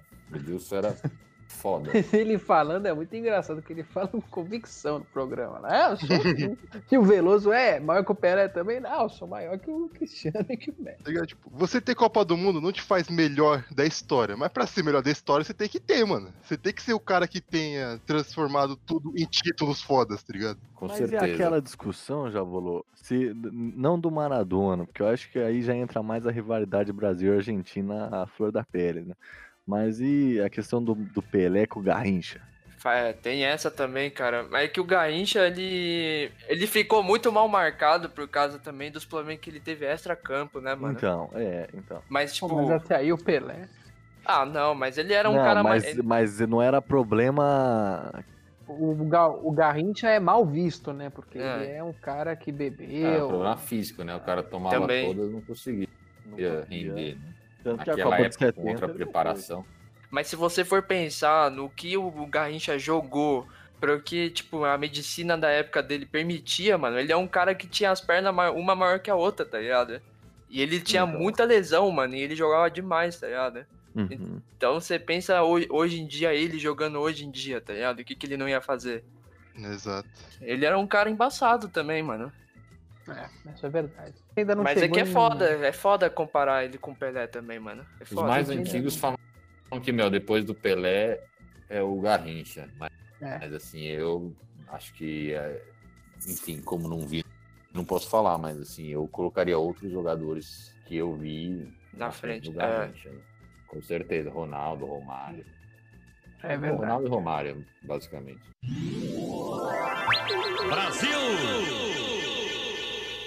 Depois da Copa de 70 também a gente entrou num marasmo, né? Mas também, pô, vocês falaram da Copa de 74, mas eu tô mandando uma foto aí no Discord. Olha o naipe da galera também, né? Pô, Jairzinho ele ter tudo, tio. Gordo, não dá não, pô. Riverino também, olha lá, o Riverino. Ter tudo, não dá. Não, dá. Riverino, você. A gente tá- tava falando com, com a. Fala, Pô, mas você não queria ter a- o bigode do Riverino? Se eu tivesse o, o Nossa, volume, mas eu nossa, fácil, Eu E o da hora que até hoje é, é responsa esse bigode, mano. Esse bigode é. Como é que chama o, o Lourão, esse loiro? É o Marinho Chagas? Fernando, que é da época, Marinho tem, como- Chagas. você tem essa informação? Marinho Chagas. Ele mesmo. É o. Também outro cachaceiro depois. É o. É o Leão, goleiro, né? Leão. Filha da puta. Opa, perdão. Eu não gosto do Leão, mano. Caralho. Não, mas ele O- pegou bem nesse. Inclusive no jogo contra a Holanda, que o Brasil perde, é, ele já tinha salvado o Brasil em alguns lances, assim. É que a gente tem que lembrar que em 74 a Holanda era um puta de um timaço, né, mano? É, exato. Tipo, era o Nossa, melhor é time holandês, na época. né? É. Sabe o que é engraçado, mano? Eu não consigo ter nenhuma. Nada contra os holandeses. Por mais que eles já tenham tirado a gente da Copa do Mundo algumas vezes. né? Ah, eu também ter, não. Eu, eu falo, mano, a Holanda é a única, é a seleção mais injustiçada que merecia uma Copa. É, eu velho. também acho, né? 2010 é partido dele. Não importa o se a Holanda ganha do Brasil, eu sempre torço pra Holanda no, no- quando o Brasil é eliminado. Ah, eliminou em 2010. Eu segui torcendo pra Holanda. Não, quem eliminou a gente em 2010 foi o Felipe Melo, Felipe. Melo. Não foi a Holanda, não. Foi o Felipe Ô. Melo, aquele filho da puta, e é isso mesmo. E o, Cro... o Cruyff é um dos, de- um dos 10 melhores do mundo, com certeza, de todos os tempos também. Como? Melo? Não, o Cruyff, com certeza. Ah, o é um- Cruyff. o Felipe. Não, o Felipe Melo é, ele é, é impressionante. Bom, vamos, vamos chegar vamos mais pra frente. O Felipe Melo A não gente merece. chega lá, né? É. Nem tá na mesma frase que o Cruyff e que Felipe Melo não merece. Fica absurdo. Me recuso. Mas, cara, é em 78, novamente, outra derrota que a gente tem uma. A rivalidade Brasil-Argentina fica cada vez mais acentuada, né? Aí é escancarado uma Copa do um- uma Copa da ditadura, né? Isso, a Copa de 70 do Brasil também é uma Copa beneficiada pela ditadura, mas foi no México. A Copa de 78 na Argentina foi na Argentina, nas, na arquibancada. Até engraçado, tem uma são frases tipo a Enquanto a Argentina jogava, o sangue corria pelas arquibancadas porque era o mesmo estádio em que se matava a gente, se torturava a gente. Não, Caraca. cara, eu, eu lembro uma vez eu tava almoçando, e aí eu não sei que programa que tava passando, e falou da Copa de 78, e a minha avó só faltou, mano, chorar. que ela falou, não, porque isso aí foi um absurdo. Eles roubaram na nossa cara e ninguém fez nada. Todo mundo tava impotente. Sabe o que é pior disso, mano? É que o presidente da FIFA na época era brasileiro deu essa moral pra Argentina, mano. É que o João Avelanger é outro desgraçado, né, mano? Os países estavam protestando pra não ser na Argentina pela falta de democracia e o cara, não, vai ser na Argentina. Inclusive, o Cruyff não foi pra Copa por causa. Esse foi uma das alegações, né? Ele era o contra time o da- regime. Acho que o time da Holanda era super politizado. Tem uma. O, o- nesse, nesse quesito de Copa de 78 é o tema, por enquanto, o tema da minha iniciação científica. Eu tava, fui dando uma lida nos livros. Tem um livro que fala justamente dessa história do Cruyff não ter ido, times que foram prestar apoio na Praça de Maio. Isso é meio lenda, mas chegaram a ter seleções e jogadores que mobilizaram para ir na Praça de Maio. Oh, E a Argentina deu uma sorte na final, porque no fim foi 3 a 1 mas assim, a Argentina fez 1 a 0 no final do jogo a Holanda empata, e faltando nos acréscimos, um dos últimos lances, meu, um- o cara sai na cara do gol, e num lance meio de pro Bertone. zagueiro, o cara chuta a bola, a bola, meu, o da Holanda vai na trave, assim, era o gol que, meu, acabava o jogo ali. É que a Holanda sempre foi o muito estádio, né? azarada, cara. É, Aí muito não- é. É. bateu na trave. Acho que era o Rezendrim que, que chuta. E aí no segundo tempo, na prorrogação, a Argentina vai lá e com méritos nesse caso e, e faz o 3 a 1 mas é, é é muito estranho, né? Tipo, o, o jogo contra o Peru, né? Tipo, o Brasil Aham. é, O Brasil nem tinha sido tão brilhante, né? Ele tinha empatado. Essa Copa é toda bizarra, porque no primeiro jogo do Brasil, na fase de grupos, ele enfrenta a Suécia. E o jogo tava um a um. E aí, no último lance do, do, do, do jogo, é escanteio pro Brasil. Aí o juiz cochicha no ouvido do goleiro, o cara cobra o escanteio, o Zico sobe, cabeceia e faz o gol. Aí o juiz anula, falando que quando o cara chutou a bola do escanteio, ele apitou o final do jogo. Olha que bizarro. Ah. Tipo, o cara dá o escanteio e aí antes de ter o, o- o desen- desenrolar do escanteio, o cara acaba com o jogo. É, pedir a bola logo, né? Porra. É, exatamente. Aí depois o Brasil acho que empata com a Espanha. E aí só no último jogo da primeira fase que, que, que vence. E aí na segunda fase já vai um pouco melhor, ganha da Áustria, ganha da Polônia. E... Polônia que tinha um puta time também. tinha um puta time. E aí depois rola esse ganha do Peru e aí e, e empata com a Argentina, né? Quer dizer, empata com a Argentina e aí depois no final ganha da, é, da Polônia, só que aí a Argentina faz mais saldo. E aí o Brasil vai disputar o terceiro e quarto e é nessa disputa do terceiro e quarto que sai aquele golaço do Nelinho, que ele chuta aquele chute cruzado espetacular na gaveta, né? Desafios Vocês as lembram? física. Vocês viram, né? Sim, já vi, já. Aham. Foda Nelinho demais. Pô, mas essa, essa, essa coisa de, de 78 é uma Copa muito enigmática, né? É, eu ia puxar justamente isso. Pro Brasil, que o Brasil, ele. O, quando eu comecei a, a ir atrás desse assunto, eu perguntei para um, um professor lá da PUC que estuda muito a Argentina, um professor de economia. Eu falei, ô professor Cadu, o Brasil, você acha que ele ganharia esse jogo? Ele falou, ah, o Brasil ele tinha um bom time e a Argentina também. Então fica meio essa dúvida, a dúvida que se comprova na Batalha de Rosário, que é esse jogo Brasil e Argentina nessa Copa. Uhum. E outra consideração é que, engraçado isso, que no, na Copa de 70 o Saldanha não foi o técnico, era um comunista de carteirinha. Mas na Argentina, a Copa de 78, a Argentina, a ditadura muito sanguinária, o técnico da Argentina era o Menotti, que era um puta de um comunista. César Menotti, né, cara. Aham. O César Luiz Menotti era um puta de um comunista e é engraçado, eu esperei um pouco para chegar na Copa de 78, que ouvi duas histórias que se Não, mas peraí, peraí, só deixa eu falar uma coisinha aqui. Eu- o César Menotti, ele era meio um socialista fabiano, né? Ah, é? Entenderam, entenderam? Meu Deus. piada horrível. Essa piada é boa. Vai se foder, velho. É o que o cara não solta aqui, mano. Essa piada foi boa. É, Mas eu então, falei o primeiro nome do cara justamente pra isso. O, o Jabolô vai gostar bastante dessa história, porque o é um. Que o jogo do Peru foi vendido. Não, não, essa história não, isso é, isso é fato. Agora, Isso é fato.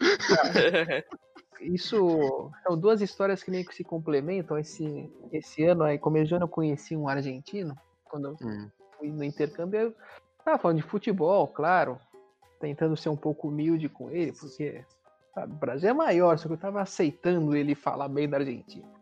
Uhum. Aí eu falei, é, a Copa América de 2019 é a Copa que vocês roubaram da gente. Ah, é, tá bom. Aí eu, eu só abaixei a cabeça eu perdi uma chance.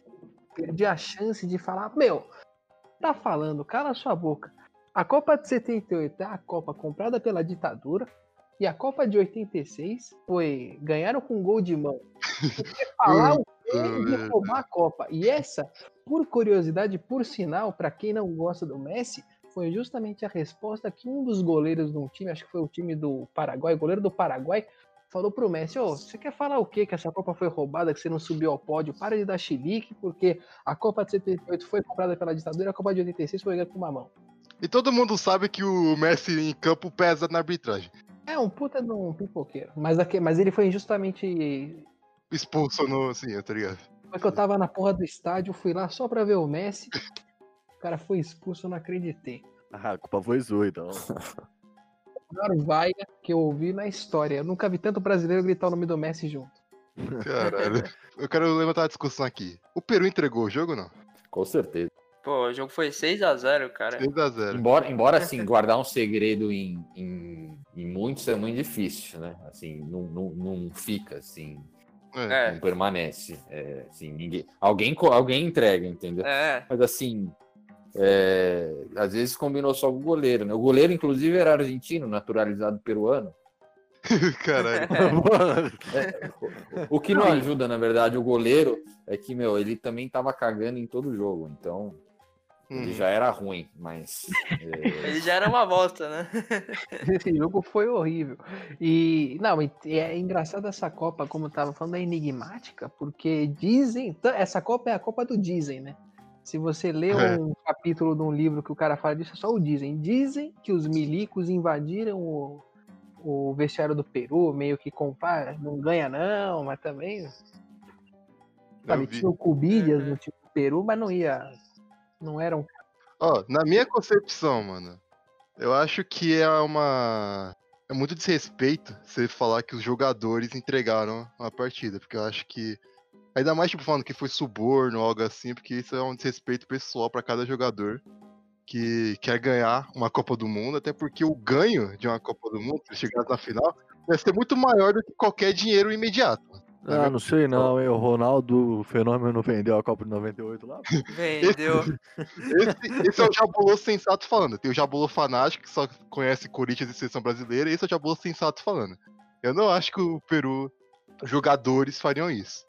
Até porque, se for nesse argumento de que foi um, um acordo entre as ditaduras do Peru e da Argentina, ambas as ditaduras tinham muito a ganhar com o título de, das seleções, tá ligado? Então, pra mim, não, não encaixa. E, tipo, a gente também esquece, né? O Argentina tinha um, um belo time também na época, mano. Tinha. Tinha o Kempis, muito. tinha o Passarella.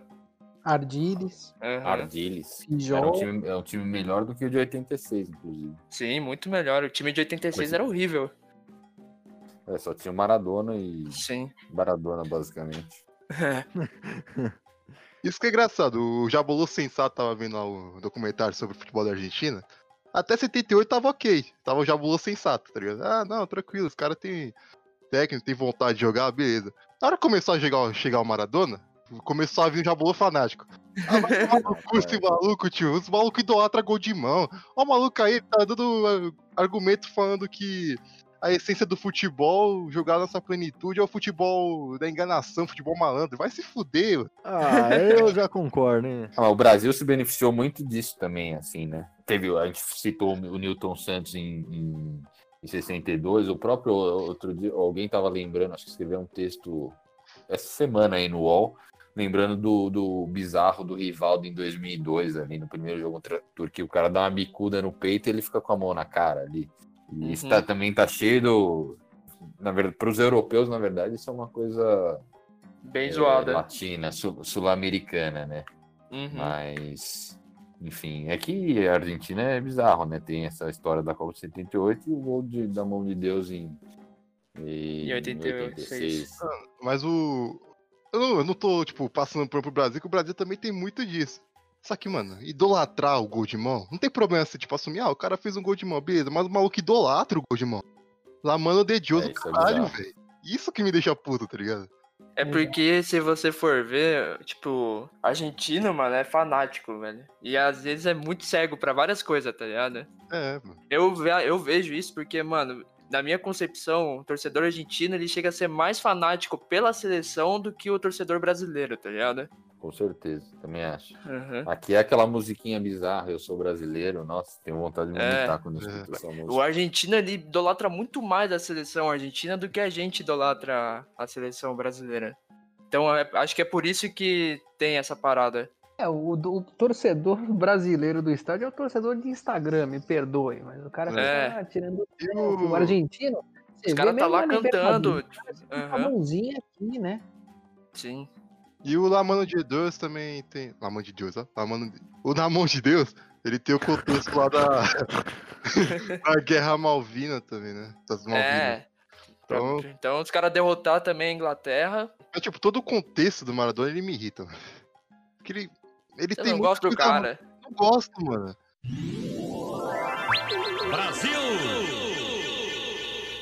Falando em Maradona e dando, dando liga aí na sequência, jogou em 82 e não jogou nada, né? Assim, Na Exato. Copa de 82. Inclusive, a, a- imagem dele na Copa de 82 é ele dando uma solada no Batista, o volante. É isso que eu ia Inclusive, tirou o Batista do jogo contra. Dizem que também, enfim, mais nessa linha do dizem, mas que o Batista eh, poderia ter entrado no jogo contra a Itália, aí o time estaria um pouco mais eh, bem postado defensivamente, não teria tomado aqueles gols bobos que tomou, e Sim. enfim. Mas essa a, participação do Maradona em 82 é pífia, né? Assim, e, e essa é, foi uma, da- uma, uma- das outras grandes Copas do Brasil, marcada pelo, pelo não título, né? Mas é, nessa hora eu, recu- eu lembro muito do Juca Kfouri falando que se o Brasil não ganhar o 82, não ganhar a Copa de 82, azar da Copa do Mundo. né? Que merecia ter ganhado e tal. É. Você pega os gols, assim, nessa Copa de 82, assim, assim, tem, tem vários vídeos no YouTube também. Só botar, assim, só tem golaço, assim. É Sim. gol de falta no ângulo, gol de voleio, gol de tabela, gol de cobertura, gol de. é, impressionante, assim. E isso que nessa Copa a gente não tinha também. Quer dizer, já tava recheado de craque, mas o Já. Careca se machucou semanas antes da Copa, da Copa e era pra ele ser. Era para ele ter sido o centroavante do, do Brasil, não o Serginho Chulapa. Mas aí também falam que o Tele não convocou o Reinaldo por, por, por É. birra, porque o Reinaldo era amigo de. tinha fama de ser comunista, de ser amigo de gay, e o Tele era mega conservador, não aceitava isso. Mas é estranho, porque o Reinaldo também ele tinha jogado nos amistosos preparatórios. Nos amistosos, inclusive, que o Brasil tinha ganhado todas as seleções fortes. Mas assim. até aí também o É. Tele con- convocou o Sócrates, né? Então, você tinha só. Não, mas é, então, e depois em 86 você ainda tinha o Casagrande também. Então, pois é. é, é, então não sei se qual é o argumento. que- Ah, mas o cara vai deixar de convocar o, o Sócrates? é, não tinha como deixar de convocar o Sócrates naquela altura, É. mas assim, levando o Chulapa, minha, minha grande questão é, tipo, o titular não tinha que ser o Chulapa. Tinha que ser o Dinamite. O Dinamite tinha, Tinha. acabado de voltar pro Vasco e tinha feito cinco gols no Corinthians no jogo do Campeonato Brasileiro. Tinha sido acho que 5x1 pro Vasco no Maracanã contra o Corinthians. O cara fez cinco gols na reestreia pelo, pelo Sim. Vasco. Ele era bem melhor que o Chulapa. Não, e ele era bem melhor do titular. Ele e o Zico eram, assim, os grandes. E do Reinaldo, os grandes atacantes do Brasil na época. O cara não jogou um jogo na Copa. Não jogou um minuto na Copa, assim. O Tele não botou ele. E botava o Chulapa, que era, meu, puta perna de pau. Perdia gol É. pra caralho. Me É, admira o São Paulino não tá puto com você agora. Você falando o maior artilheiro do- da história de São Paulo. É, é o Chulapa? É, o Sérgio Chulapa é o maior artilheiro do São Paulo. Nossa, depois dessa eu fechava o São Paulo. Chulapa é um baita de um fanfarrão também, né? Ele é um. Ele foi banido por ter. O que que é? Ele deu uma paulistinha no juiz ou deu um chute no saco mesmo? Nossa, velho. Não, o Chulapa era, era um puta de um fanfarrão. Caralho, velho. Mas, cara, on- Não ontem. foi ele que fez um filme pornô? Um filme. Ah, não, mas todos eles fizeram. Todos eles fizeram. Todos. Ah. Todos. É. O elenco do Corinthians inteiro da democracia corintiana tem todos eles fizeram porno chanchado. É, mas também, né? Olha os caras, só. É. Só talento ali. Sócrates, Casagrande, Vladimir. Por favor, Flora, me diz que você não viu esse Ciso. Não, você é louco? Eu tava, eu- tava vendo uma entrevista, sem querer, acabei vendo, tava fazendo um trabalho aqui, me distraí quando eu vi, eu tava vendo a entrevista do Casagrande, e ele tava falando assim, pô, em 86 o que pesou muito é que como o Tele perdeu em 82, ele ficou com toda a pressão em cima dele, e aí em 86, quando ele não aceitava mais opinião, ele virou um cara fechado e Virou o muito... Dunga. Exato, ele virou um cara que não aceitava Interessante isso. ninguém e, tipo, pesava muito em alguns e pouco em outros. Ele fala, pô, o Tele, às vezes, tipo, às vezes eu tinha acertado e ele começava a me xingar do nada que eu falando que eu tinha errado. E ele cortou os caras, né? Você lembra que os caras foram pra balado, acho que o Renato Gaúcho e o, e o Leandro. Leandro. E aí tentaram pular o muro, não sei quem se machucou, a história chegou no, no, no Tele, aí ele cortou um e o- cortou o, o- Ele cortou o Renato e não cortou o Leandro. E aí o Leandro vaz... ele Leandro pe- pediu dispensa porque ele não achava justo isso, sabe? É. É, exatamente. E fora que, bom, mas assim, é, o time de 86 não era tão brilhante, mas também, você vê, 82, pelo futebol, podia ter ganhado. Em 86, não sei se ganharia da Argentina do Maradona, mas é, o jogo contra a França, o Brasil foi eliminado nas quartas, é, foi um puta azar, né? Porque o Brasil estava jogando bem, fez 1 a 0 aí tomou um, o empate numa falha do Carlos, o goleiro, e que a bola cruza a área inteira, tipo, a zaga, todo mundo falhou, cruzamento de merda, assim, tipo, e todo mundo falhou, cruzou a, área, a pequena área inteira e o cara, o Platini só completou. E aí depois no segundo tempo, é, Zico, Zico e Falcão no banco nessa época já não tão bem né, no auge da forma física. Aí o Tele põe o Zico, o Branco mete uma puta bola pro, pro Zico, Zico, meu, sofre o pênalti. Tinha acabado de entrar e ele decidiu bater e bateu mal, o goleiro defendeu. E aí depois na disputa dos pênaltis, é, o- tem, tem aquele lance que tipo, a bola bate na trave e na cabeça do Carlos e entra, e aí va- vale o, o- o gol, assim, que é, é bizarro, né? O cara chuta na trave, a bola bate na cabeça do cara e entra já na disputa dos pênaltis e, vale. E aí eu vi uma história também que o Sócrates sempre batia o pênalti de uma forma, e nesse jogo ele decidiu mudar, e o goleiro lá foi lá e pegou. Daí. E que a gente tem que também lembrar que nessa Copa, né, além de ter esse problema com o Tele, o Zico mesmo, ele veio todo baleado pra Copa, né? E o Ele já Sócrates... não era mais o mesmo? É, ele já não era mais o... Tipo, ele já tava... Ele já... Ele, é porque um ano antes, se eu não me engano, ou no mesmo ano, ele levou uma entrada criminosa de um jogador lá, que quebrou o- a perna Pô, dele, O tá maior ligado? inimigo do, do Flamengo é esse maluco aí. É, o então. É, eu também não lembro. Parece E que ele postergou a, a- Ele tinha que operar e ele ficou enrolando ele não- pra sim. operar. E, e mas assim, depois ele ainda jogou muito bem, assim, no Flamengo mesmo. É, mas então, é que nesse, na Copa de 86 ele já ele tava meio baleado por causa disso ainda, eu acho. Sim, é, o grande jogador do Brasil na Copa de 36 É. foi o Careca, né? Sim, Eu o acho. Careca jogou muito. E É, pra o Careca vocês, a foi- França é o maior o maior fantasma do Brasil em Copas? É um grande. Pra mim é o maior, É, mano. É, se você pensar 98, 2006, 86. Porque eu lembro que na Copa de. Na Copa de 2018, eu inconscientemente final Croácia, mano. Sou Croácia, parceiro. A Holanda também, né? 74, 2010. Mas a Holanda depois perdeu em Mas, 94. mas a Holanda eu não consigo ter ódio dos caras, mano. Eu tenho compaixão, velho. Não, a França, na- acho que a França é o maior fantasma do Brasil em É, Copas, mano. não tem não tem jeito. E a Itália, depois de 94, não tem jeito também, né? Não É. tem A Holanda tem um jogo É. bonito, mano. É bonito de ver a Holanda jogando. É o time, é o time mais casca, né? Que o Brasil pega é sempre a Holanda. É sempre uns jogos muito casca. Pra, pra mim é sempre a França, que nós perdemos sempre. Não, também é, mas. mas se A gente tem mais título, então foda-se. Ah, mas até aí. Mano. Bom, é, realmente. Foda. mim, a derrota que mais marcou em, em Copa, talvez pela idade e pela circunstância, foi a derrota para a Argentina em 90, com aquele gol do Maradona. O time do Brasil não era tão brilhante, mas assim, Tinha um careca, né? Aquele time de 90 dava um pau no Brasil de 2010, dava um pau no Brasil de 2014, dava um pau no 2018 e no de 2020, assim. É, só você Caraca. pensar, tinha o careca, tinha, tinha- o Aldair tava também na zaga.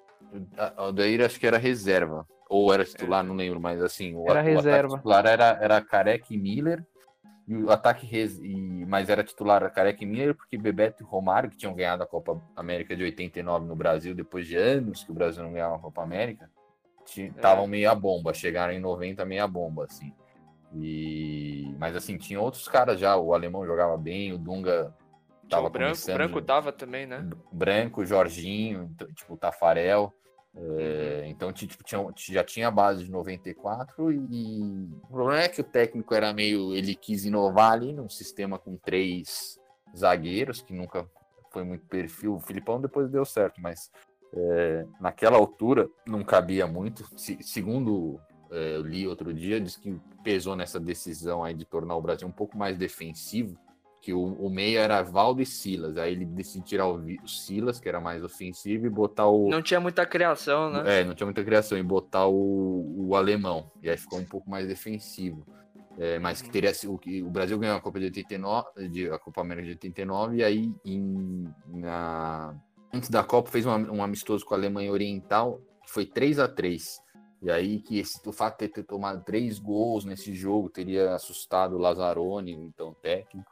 E aí ele deixou o Brasil mais retranqueiro. Só que o mais absurdo, o mais curioso de tudo da Copa de 90 é que o Brasil tinha ganhado da Suécia de 2 a 1 ganhado da, da Escócia da, da, da Costa Rica e da Escócia de 1 a 0 em jogos que, assim, jogou melhor, mas não foi tão bem.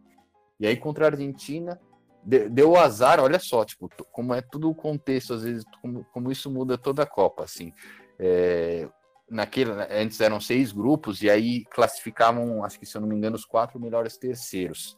E o Uruguai faz um gol contra a Coreia do Sul no grupo deles aos, nos acréscimos. E isso faz com que, até, que o Brasil tenha que enfrentar a Argentina. Até então, o adversário do Brasil seria outro. O Uruguai consegue se classificar com esse gol contra a Coreia do Sul aos 92 minutos do jogo. E aí coloca o Brasil diante da Argentina, uma Argentina que tinha perdido de Camarões, é, empatado outro jogo e ganhado da União Soviética. Ah, também vinha aos trancos e barranco. É. É, aos trancos e barrancos. E aí o Brasil vai lá, faz seu melhor jogo na Copa, mete três bolas na trave, é, perde não sei quantos gols assim. E aí num contra-ataque o Maradona vai lá, deixa o Canida na cara do gol, ele faz o gol, o Miller ainda perde um gol na cara no final do jogo. E aí o Brasil é eliminado, assim. Tipo, eu lembro que tinha sete anos e fiquei mega triste, assim, chorei e tal. E me marcou pra, Mas, ô, Nandão, deixa eu te falar aqui, deixa eu te, deixa eu te falar aqui, o maior erro da, da Copa de 90 foi nós não ter levado o craque Neto pra Copa. Ih, É Esse verdade, ele fala isso. Esse foi o maior erro. Eu acho Será, que cabia mano? ele ali no. no não sei Porra, se- ele tava jogando demais em 90, cara. Ele foi É. campeão brasileiro em 90, né? Sim. Naquela época, aliás, o campeonato brasileiro era disputado antes do Paulista, né? Era sempre o brasileiro no começo do Aham. ano Uhum. e depois o Paulista no final.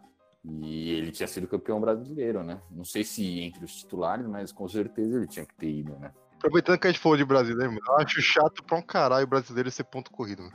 Porra, você é louco, já vou. Eu acho, mano, tem que ter final, velho. Não, mas e aí, tem Copa do Brasil pra isso. Não, mano.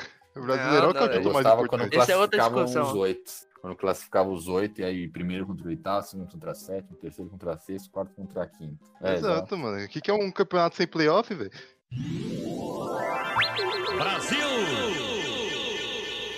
Mas acho que nós pode entrar na Copa de 94, que após 24 anos, nós voltou a ganhar uma Copa do Mundo. Depois da grande decepção de 82, que talvez seja considerado o maior fracasso da história do Brasil em Copa. Nós finalmente voltou a, a ganha- ganhar com uma seleção que não era nem assim tão brilhante, sabe? Tinha o Romário jogando muito. que Ah, Romário, Ah, Bebê. o Romário ganhou calma aí. sozinho ou não? Calma aí, calma aí, O calma Romário aí. ganhou Tem que fazer- sozinho? Não, eu não tô, eu não tô falando, eu tô falando, eu não, calma, eu não tô falando Não, que não, ele não foi bem, brilhante a seleção, mas tipo, eu não tô falando que ela jogava bonita, entendeu? Comparada de 82, que nós merecíamos muito mais ganhar.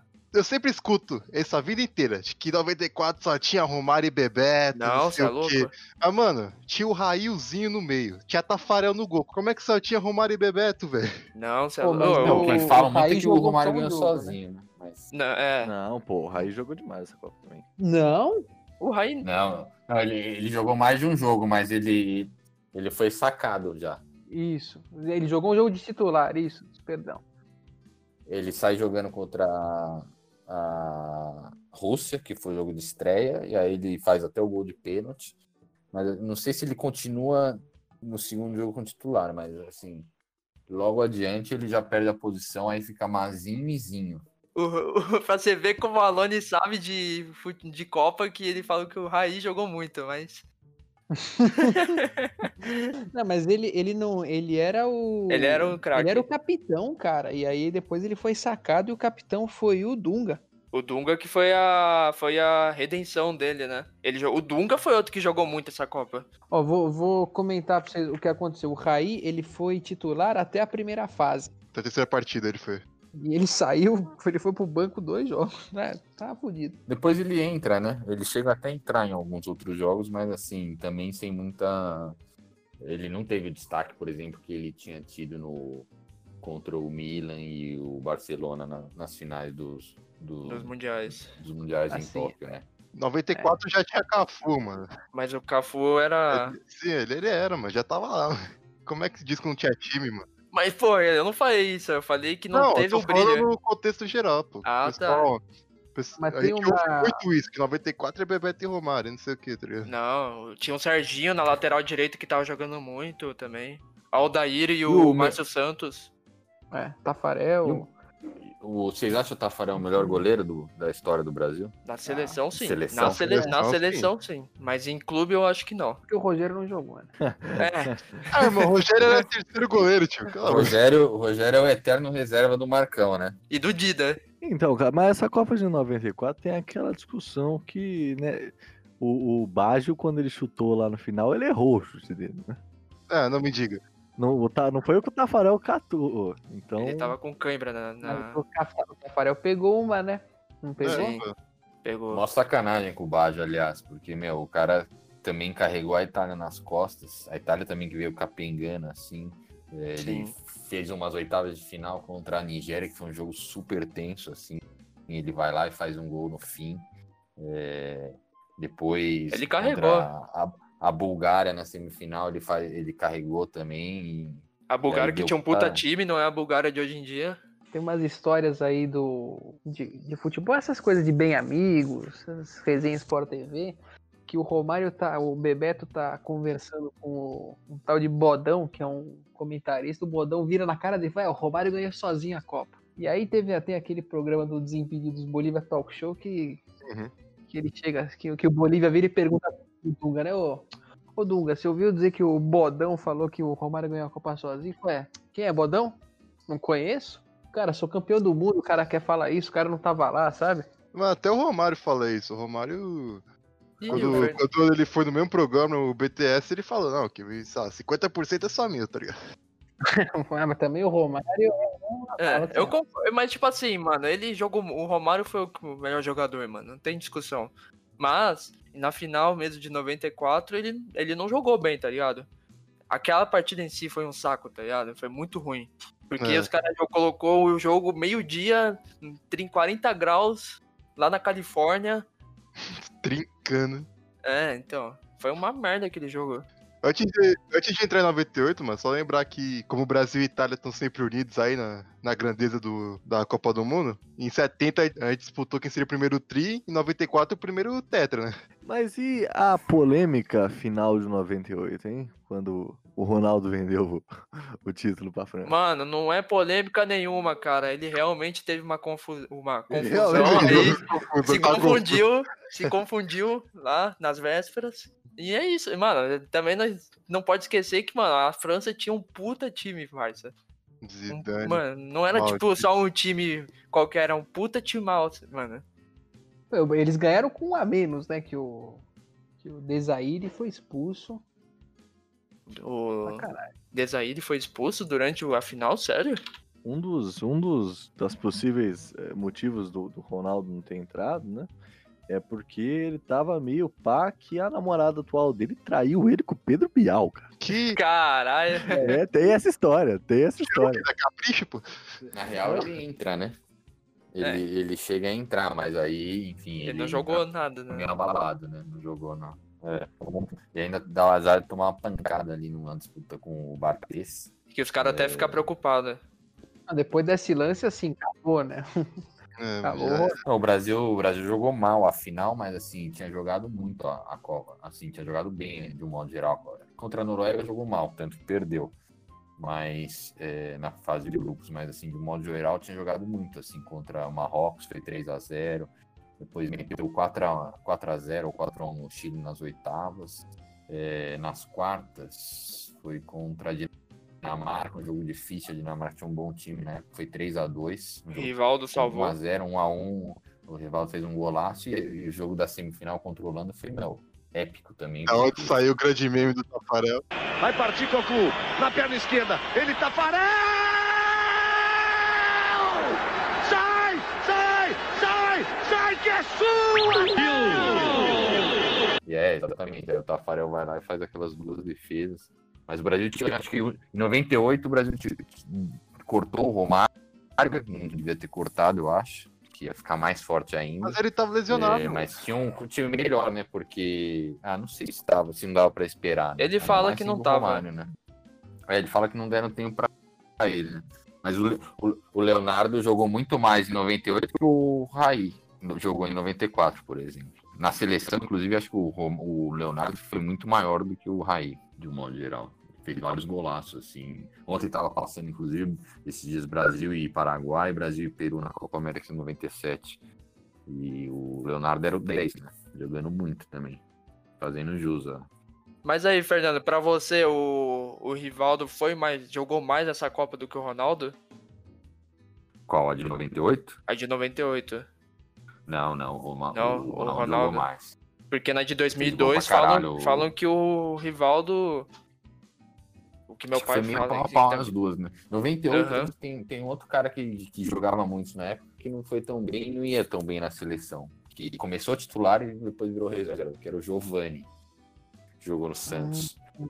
Que era o 10 do Barcelona, né? É, ele jogava bem. É, jogava bem também. Mas na ele seleção era não representava. Meio, é, meio. Ficava meio omisso na, na seleção, assim, né? E...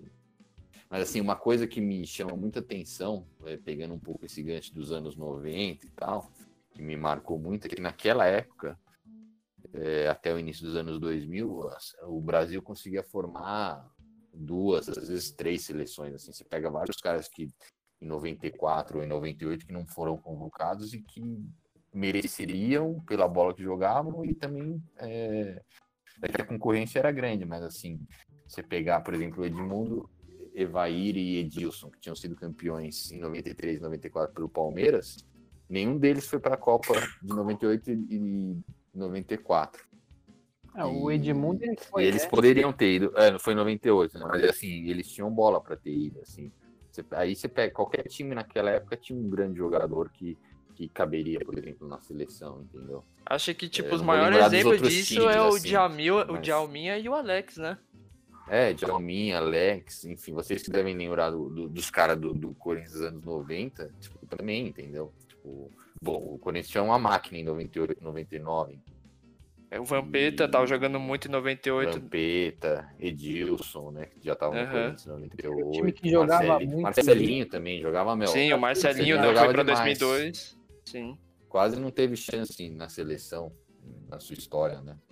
É, então, É que tinha isso- muito isso é cara coisa bom, né? fa- Isso é uma coisa que não existe hoje em dia, entendeu? Hoje tem Neymar e, sei lá, Daniel Neymar. Alves com 30 e poucos anos, Marcelo, que também é meio, tipo, tá cagando e andando pra seleção, jogador que chora porque vai disputar pênaltis e não consegue segurar a onda, né?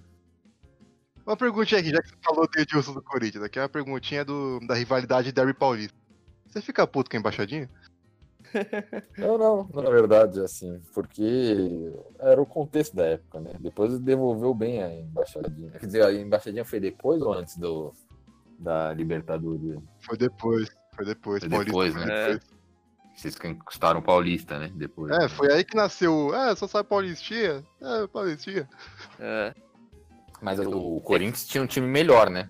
Nos dois anos, né? O Corinthians deu azar, assim, porque tinha o Marcos e o azar mesmo da bola não entrar.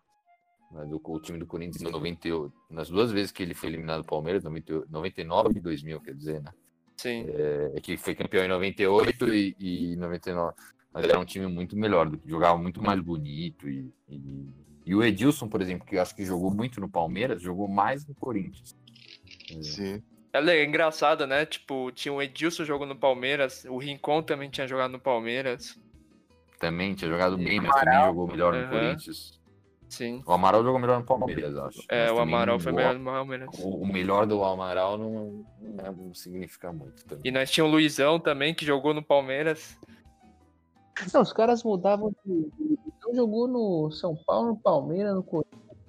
O Luizão É, jogou em Luizão todos os times.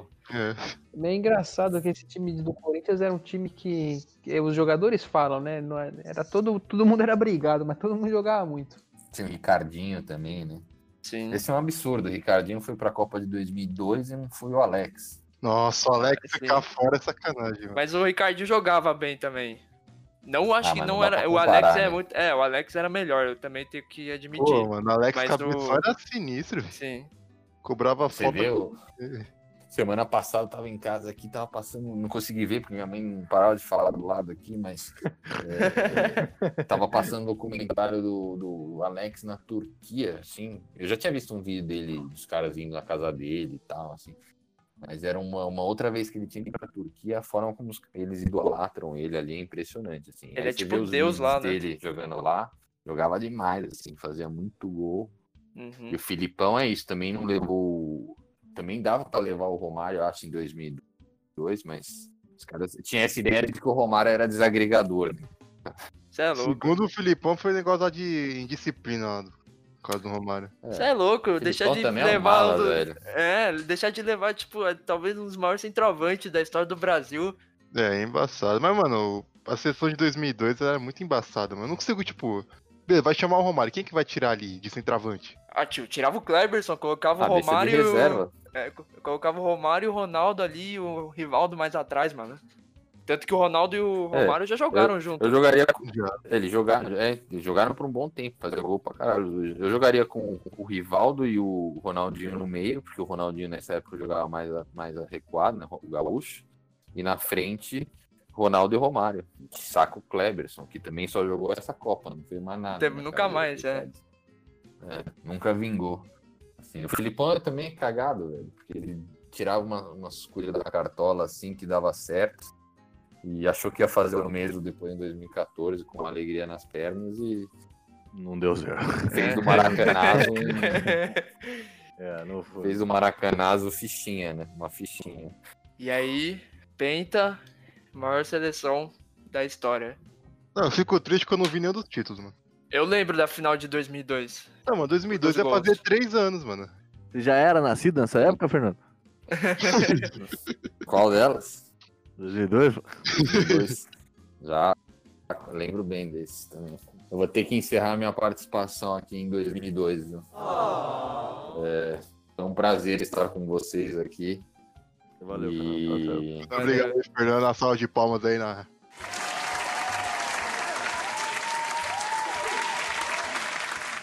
Valeu, galera. E é isso aí. Lá vai, Fernando, dever chama. Exato. Mas foi isso, né? Depois de, depois de 2002, acabou a seleção brasileira. A minha imagem da seleção, na verdade, é do Cafu levantando a, a taça, cara. Exato. Ah, isso é pra, tipo, a nossa, pra nossa geração, essa é a imagem, mano. É, sim. Tipo, pra É mim, não, não tem, mano, os caras dessa época não tem igual, tá ligado? É Hum. tipo as os caras da época do Pelé pro meu pai. Pra mim é os caras de 2002, mano.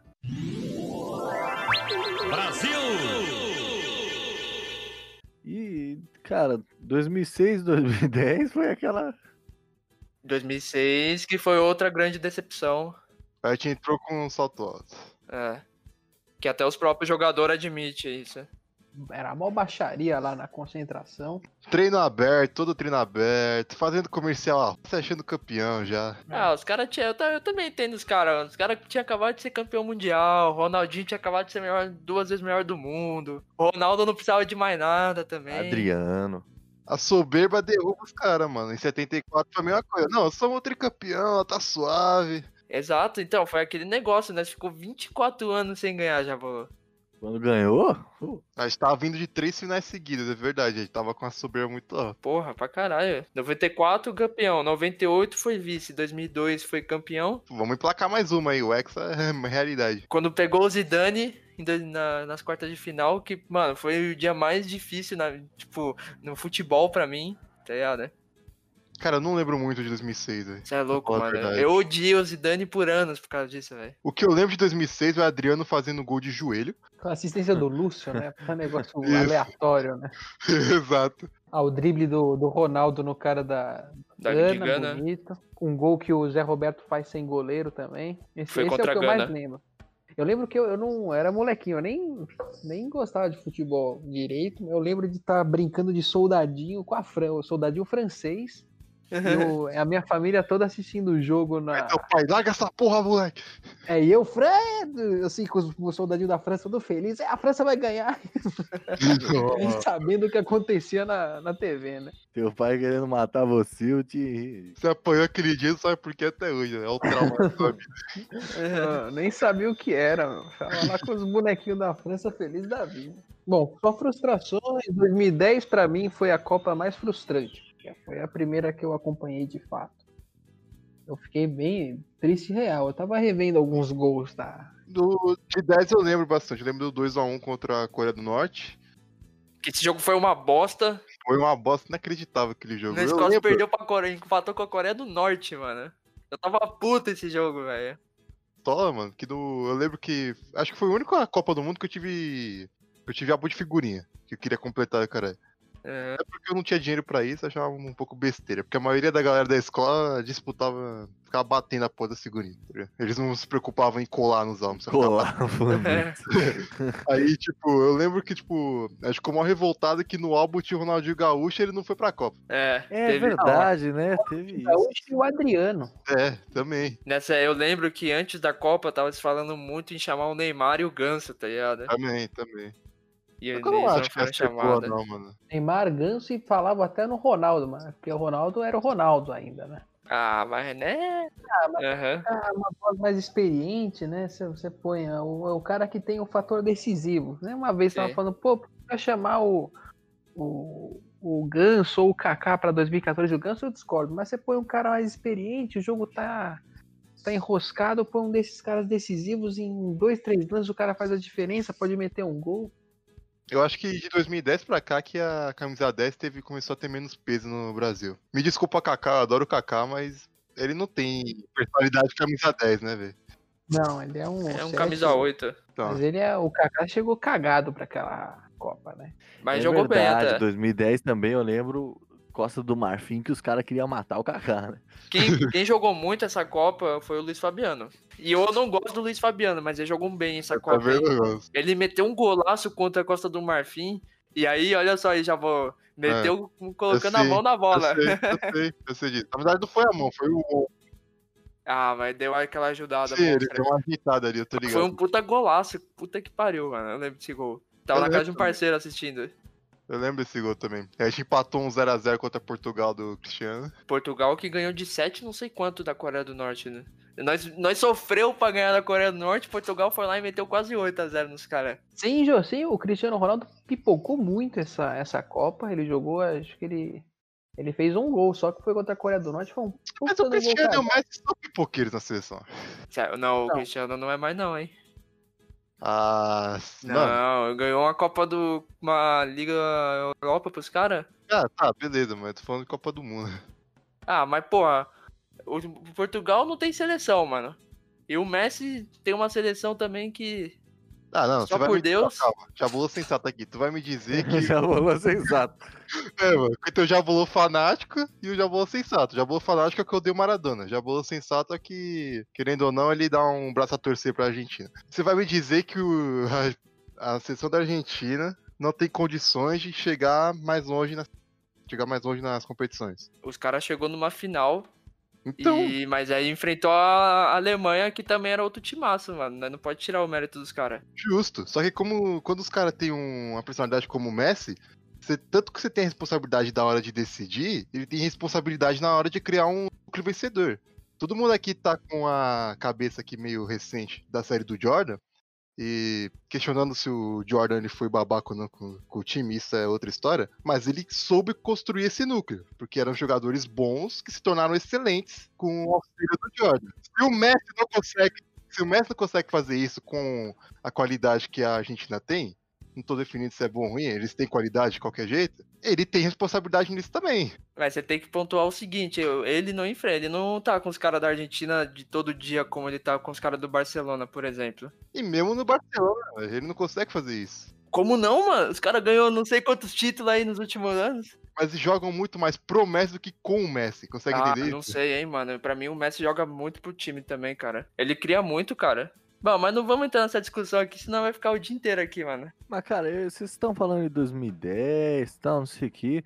Só que eu- a nossa verdadeira decepção foi com a Copa das Copas, né? Que onde os jogadores só queriam dar alegria pro povo deles. Foi ridículo. Não, que quando você tá na- no clima de Copa, você lembra de falar com os amigos, fala, não, nós vamos ganhar. Agora passou quatro anos de 2018, quando eu fui ver a foto do time. Falo, nossa, um time com Bernard, Hulk e Oscar não vai ganhar uma Copa, caralho. Não é. Olha, é porque. Era Olha, muito, era É, muito então. triste. É o meu pensamento, mano. Tipo, em 2010 ainda tinha, sei lá, o, tinha um Kaká. Tinha uns remanescentes, tá ligado? De uns caras bons. Mas de 2014 pra cá, mano, o único cara que salva na seleção brasileira é o Neymar, velho. É que É. nem o Fernando falou, mano. Tipo, nós, a gente antiga, na, no final da década de 90, nós tinha ti- jogador dar de sobra, mano. Formar umas duas seleções brasileiras aí. Hoje em dia nós tem quem? Ah, melhorou É. hoje em dia. É, hoje em dia tá Ah, melhorzinho, Sei pô. lá, Para. não, mas não é a mesma 2014, coisa, não é os não- mesmos Não, nunca cara. vai ser a mesma coisa, mas tá Mano, melhor, pô. Não tá, Não, cara, velho. Mas Neymar, realmente uma, uma, uma coisa, tipo, hoje em dia, vai, a gente tem alguns caras que eram, né, tipo, que nem vai, o Gabriel Jesus, que era a grande aposta, acabou não sendo, mas era uma grande aposta. Agora o Hulk mesmo, que nem o Coisa falou, cara, pô, que porra é essa? É, O maior Tipo- time que o cara jogou foi o Porto. Tinha, o, tinha o Hulk, aí tinha o Oscar, que hoje em dia é um cara que sumiu do mundo. Tinha aquele Luiz Gustavo, que também ninguém nem sabe onde anda. Isso aí eu nem sei também. Ah, o Luiz Gustavo era um cara que, pra, assim, na minha, na minha visão, era um cara que jogava muita bola. Hoje Jogava, dia, jogava assim. Porra nenhuma, você vê como, você vê como eu sou bom de análise de futebol.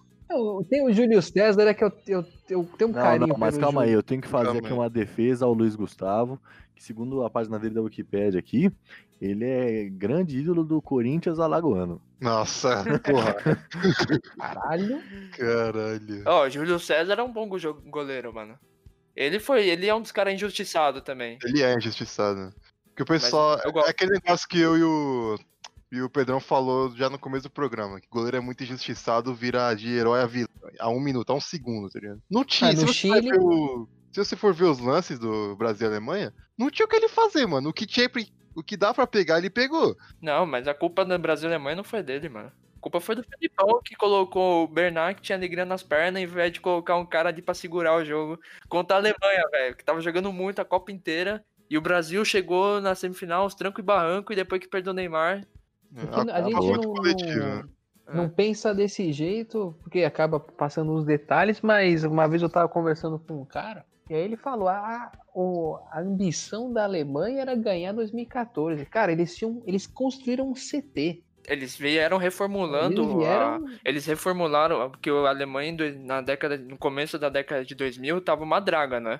Tipo, nem eles sabem como chegaram na final da Copa. Porque É, não tinha é. uns cara bom. Camisa, E, né? tipo, eles Tirando o começaram. goleiro deles, né? o goleiro era foda. Ah, o o goleiro ca- sempre foi bom. É, e tinha o Bala aqui também. O Bala que era bom jogador. Não, e Mas daí eles eles vieram com um juntaram, plano de reformulação muito forte desde aquela época, tá ligado? eles juntaram a, o- os, caras, os caras em ascensão com os caras assim, começando no declínio, que era o Schweinsteigen, segundo o, o Luxemburgo. o Schweinsteiger, Tony Cross, eles foram mixando as coisas, ficou muito legal. O Close, como chama aquele outro lá, o Miller. Eu não esqueço o meu tio virando assim falando. Pô, o nome do cara é Manuel Noia. Se fosse aqui no Brasil, ele não tava na seleção, não.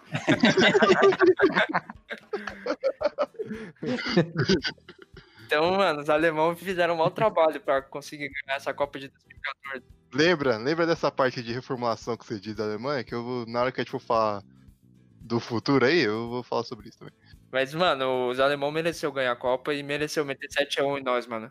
Eu, mano, eu falei, eu falei, eu falei, cheguei pro meu pai e falei, mano, pai, nós vai tomar um sacote da Alemanha hoje tão grande. Tomara que não seja tão grande como eu tô pensando, mas aí, mano, Infelizmente foi um pouco maior do que você pensou, né? é, Sabe o que eu lembro desse jogo? mano? Que a, a Copa inteira tava o fuso. Não, que a Alemanha, que a Alemanha. Ele, tá, ele nem sabe de futebol, ele já tava. Como ele tem uma ascendência germânica por parte da família, ele tava. Não, que a Alemanha, Alemanha, Alemanha. Aí do- começou o jogo, ele já começou a xingar o fuso. Vai tomar do seu cu, filha da puta. É, esse é tipo, esse é aquela partida que todo mundo chega daqui uns 20 anos e perguntou, onde você tava no 7x1, tá ligado? E vocês vão É se lembrar onde vocês estavam? Eu tava em Oh. casa. Não, eu também, mas assim, você lembra, tipo.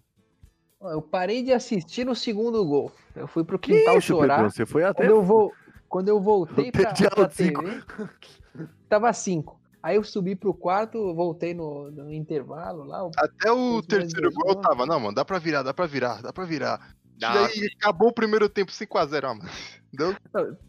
Tem umas histórias muito engraçadas dos caras, tipo, ah, eu tava no. Eu fui, sei lá, fui no hospital, passei mal, daí eu voltei e falei, caralho, 5x0, ah, vou ligar Voltei a. TV, vai tá, vai, deve estar 5x3, não, tá 7x0.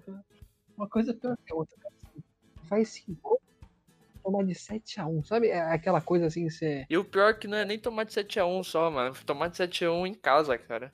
É. Então, semifinal em casa, um 7x1, sabe? Uma- É uma vergonha atrás da outra que você fala. Como, como você explica? Como você vai explicar pro seu neto perdemos de 7x1? Como assim, vô? Mas aí, eu não sei, eu acho que por um lado foi bom, querendo ou não. Porque se nós vai pra final, nós ia enfrentar a Argentina. Imagina se nós perde pra Argentina em casa, cara. É, ia ser, aí ia ser. puta. Ia ser o Maracanazo 2.0, cara. É, porque já tinha perdido pro maior rival aqui da. Por um dos maiores rivais aqui da, da América do Sul, que era o Uruguai. Se a gente É. perdesse pra Argentina também, Aí mano. ia ser a ser zoação vermelho. completa. E a gente ia perder, cara. A gente ia, provavelmente. Sei não, mano. Sei não. Ah, não, a Argentina tinha mais time e tava jogando melhor que nós, já bolou. Mas o Messi melhor da Copa foi o, o prêmio mais midiático de- que existiu. Foi sacanagem. O Di Maria jogou muito mais que ele na seleção O argentina. mundo colocar o Messi de melhor na Copa. Foi ridículo. Foi. Não, foi ridículo aquilo, né? Mas eu- Completamente. Se você for ver, em 2014, nós só tomou. Nós, tipo, até nós chegar na Alemanha, nós tínhamos enfrentado quem de seleção forte mesmo, tá ligado? Nós É. quase tinha perdido pro Chile, num, aquele atacante lá que jogou no Vasco, meteu uma bola na trave no, no acréscimo do segundo tempo, quase que eles eliminam nós, e nós É só ganhamos deles no pênalti. E a Colômbia nós ganhou, sei lá como também, mano. Que a Colômbia tava jogando bem. Tava. Pior que tava. Então aí nós enfrentou a Alemanha na semifinal e tomou um pau, mano. Era engraçado que em casa era assim, Brasil e México. Aí chegava. Chegava a A gente. falava, empatou com o México. a gente falava, é, putz, esse ano acho que o México vai ganhar a Copa, hein? Não- Aí empatou com o Brasil. Aí quando foi Brasil e Chile, pô, esse ano o Chile vai ganhar a Copa, hein? Tô achando que é o ano do Chile. Perdeu. Aí quando chegou a Colômbia, na a Colômbia vai ganhar a Copa. Aí foi lá e perdeu. Aí a Alemanha ninguém achou, ninguém falou que a Alemanha ia ganhar a Copa. O que é muito errado, né, cara? A Alemanha é uma potência, velho. É. E nós enfrentamos. Na, na disputa de terceiro lugar, nós ainda perdeu de 3 a 0 pra Holanda. É, o Brasil entrou todo desnorteado pro, pro terceiro É. lugar. Tá louco. Por isso que eu acho que nós ia perder pra Argentina na final. Se a gente enfrentasse eles. Então, É, mas, querendo, cara, foi gente- melhor, mano. Foi o que a gente falou lá no começo. A gente não tinha time nisso aí. O quê? Nessa Copa? É. Não tinha, mano, nenhum. Só tinha o Neymar, mano. O Júlio César tava jogando bem também. Ah, porra. O Thiago Silva é um bom defensor. Ele é melhor que o Davi Luiz. Totalmente. Ah, não, ele é bom, ele é bom, mas ele, tipo, ele não é. Ele não podia ter feito aquilo que ele fez naquele. Não, sim. Com ter certeza. chorado, tá ligado? Não, então você já que nem é começa. o capitão, mano. Com certeza. Ele não teve, talvez ele não tivesse postura de líder, mas ele É. era um bom defensor, tá ligado? O Daniel Alves, ele é um bom lateral, vai dizer que não. Ele é. Então, Mas aí é eles Fred, o e o Fred é um- Fred é um atacante do caralho. Na Copa não fez nada, mas Ah, ele é não, para, ele, já. Ele é um bom atacante aqui, mano. Mas ele não é jogador pra Copa. É, então, é, ganhou tudo no Fluminense, mano. Mas sabe qual é, Java? É que, tipo, eu pelo menos tô mal acostumado, mano. Nós tinha, tipo, o Ronaldo, aí depois veio o Fred, entendeu? Aí é que tá, é o, é o que você falou da reformação da Alemanha. Eu acho que é- tá na hora da gente fazer essa reformação. Porque Então, a a gente tá. Então, exatamente. Mas, assim, mas a gente não pode se comparar à Alemanha, entendeu? Não, eu sei que não. Só que, tipo, a postura do Brasil como é que era? Tipo, vamos pegar os melhores nomes do país num período, tipo, tá chegando a Copa. A gente tem quanto tempo pra se preparar? Ah, dois meses. Pega os melhores nomes, pega esse técnico competente, faz funcionar durante esse período curto. A ideia agora é, tipo, a gente não tá ganhando. A gente não tá com as expectativas de uma seleção brasileira. A gente não tá honrando a camisa. O que a gente vai fazer? Vamos pegar essa galera, vamos pegar um técnico competente que o Tite é. Se vocês gostam dele, eu não sei, mas ele sabe trabalhar a longo prazo. Isso já mostrou a conquista no Corinthians e tudo mais. Mas eu acho que ele tem vacilado, hein, Jabulô? Não, ele tem vacilado, eu, não- eu concordo com isso. Só que qual é, que é a ideia? O, o presidente da CBF justamente falou isso. Mano, a ideia é você criar é, recursos, criar mecanismos para que no momento que tiver estabelecido, você poder ganhar num longo período de tempo. Então a ideia dele é justamente trabalhar esse longo tempo. Se isso vai funcionar, eu não sei, mas essa é a ideia. A gente já tem nomes bons pra isso. viu? O, o, o- vocês falaram, ah, o Jesus não deu certo. O Jesus é muito jovem. Tem o Vinícius Júnior, tem o Jesus, Lucas Paquetá não tá dando certo, mas tem 21 anos. Não, Paquetá não, ô Pedrão, não, pelo amor de Deus. O moleque é O jovem. Paquetá é horrível, cara. Horrível, mano. Ele não é bom jogador, cara. Ele é muito subestimado, velho. Arthur, meu, tem um bom, o Alisson. O, O Alisson é bom goleiro. a Copa América aí mostrou Cebolinha, que tá, O Cebolinha joga bem. mostrou pra gente, tipo, tipo, pô, o Neymar se lesionou. Ele mostrou que tem coletivo o Brasil. Sim, sim. Isso vai.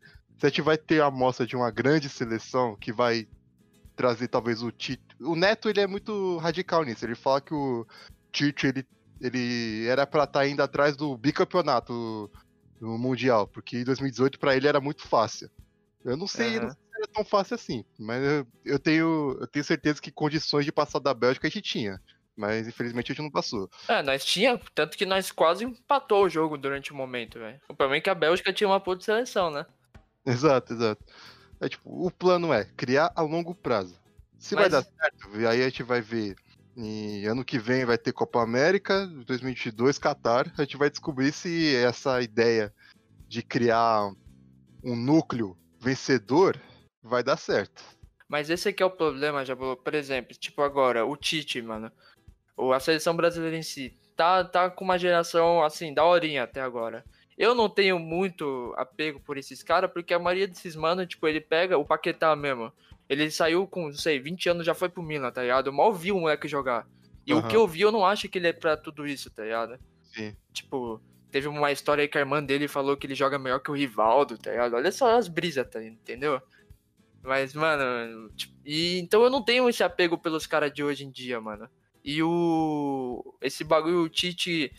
Toda, toda hora a seleção fazer amistoso com seleção pequena, tá ligado? Não colocar os caras pra jogar contra os caras das, tipo, Alemanha, Itália, tá ligado? Seleção Uhum. grande mesmo pra ver como é que tá o nível. Isso que me deixa puto, tá ligado? Eu acho que Entendi. falta um pouco mais esse negócio da seleção. Não, tipo, parar de se amedrontar tanto de enfrentar os caras da Europa, ou até mesmo Uruguai e Argentina aqui. E, Ah, a gente ganhou da Argentina em 2019. A gente na ganhou. Não, sem dúvida, tá ligado? Teve seus E bem lá jogado. e cá também, mas. Mas eu acho que nós tem que toda hora estar enfrentando esses times, entendeu? Ah, com certeza a gente tem. Eu acho que ainda falta um pouquinho pra seleção voltar. Pouquinho não, falta muito pra seleção voltar a ser o que era, tá ligado? Eu acho que a construção ela tá de forma linear crescendo. Diferente não- como foi. Eu não vejo, meio, pô. eu não vejo, eu não vejo desse jeito, mano. Eu não vejo, tipo, o, sei lá, pra mim a CBF não faz grandes mudanças aí pra, pra melhorar a estrutura do futebol brasileiro, pra revelar cara joga, tipo, gen- mais gente, entendeu? Porque o que tem de moleque aí na rua jogando, que joga muito, mas o nego não tá nem olhando pra esses moleque, tá ligado? Puta, mas aí é um problema não só da CBF, mas é um problema social brasileiro, pô. Mas se você. Não, eu entendo, mas se você for ver que a CBF, que é a gestora do futebol brasileiro, ela tem que estar pensando nisso também, tá ligado? Como eu Sim. vou estruturar, tipo, os times a melhorar nessa questão? Ah, como que eu vou pensar, tipo, de tirar um moleque que tá jogando ali na rua e trazer ele pro meu time, entendeu? Tem a CBF, tem que ver essa parte também, mano. Agora, pergunta pra geral aqui.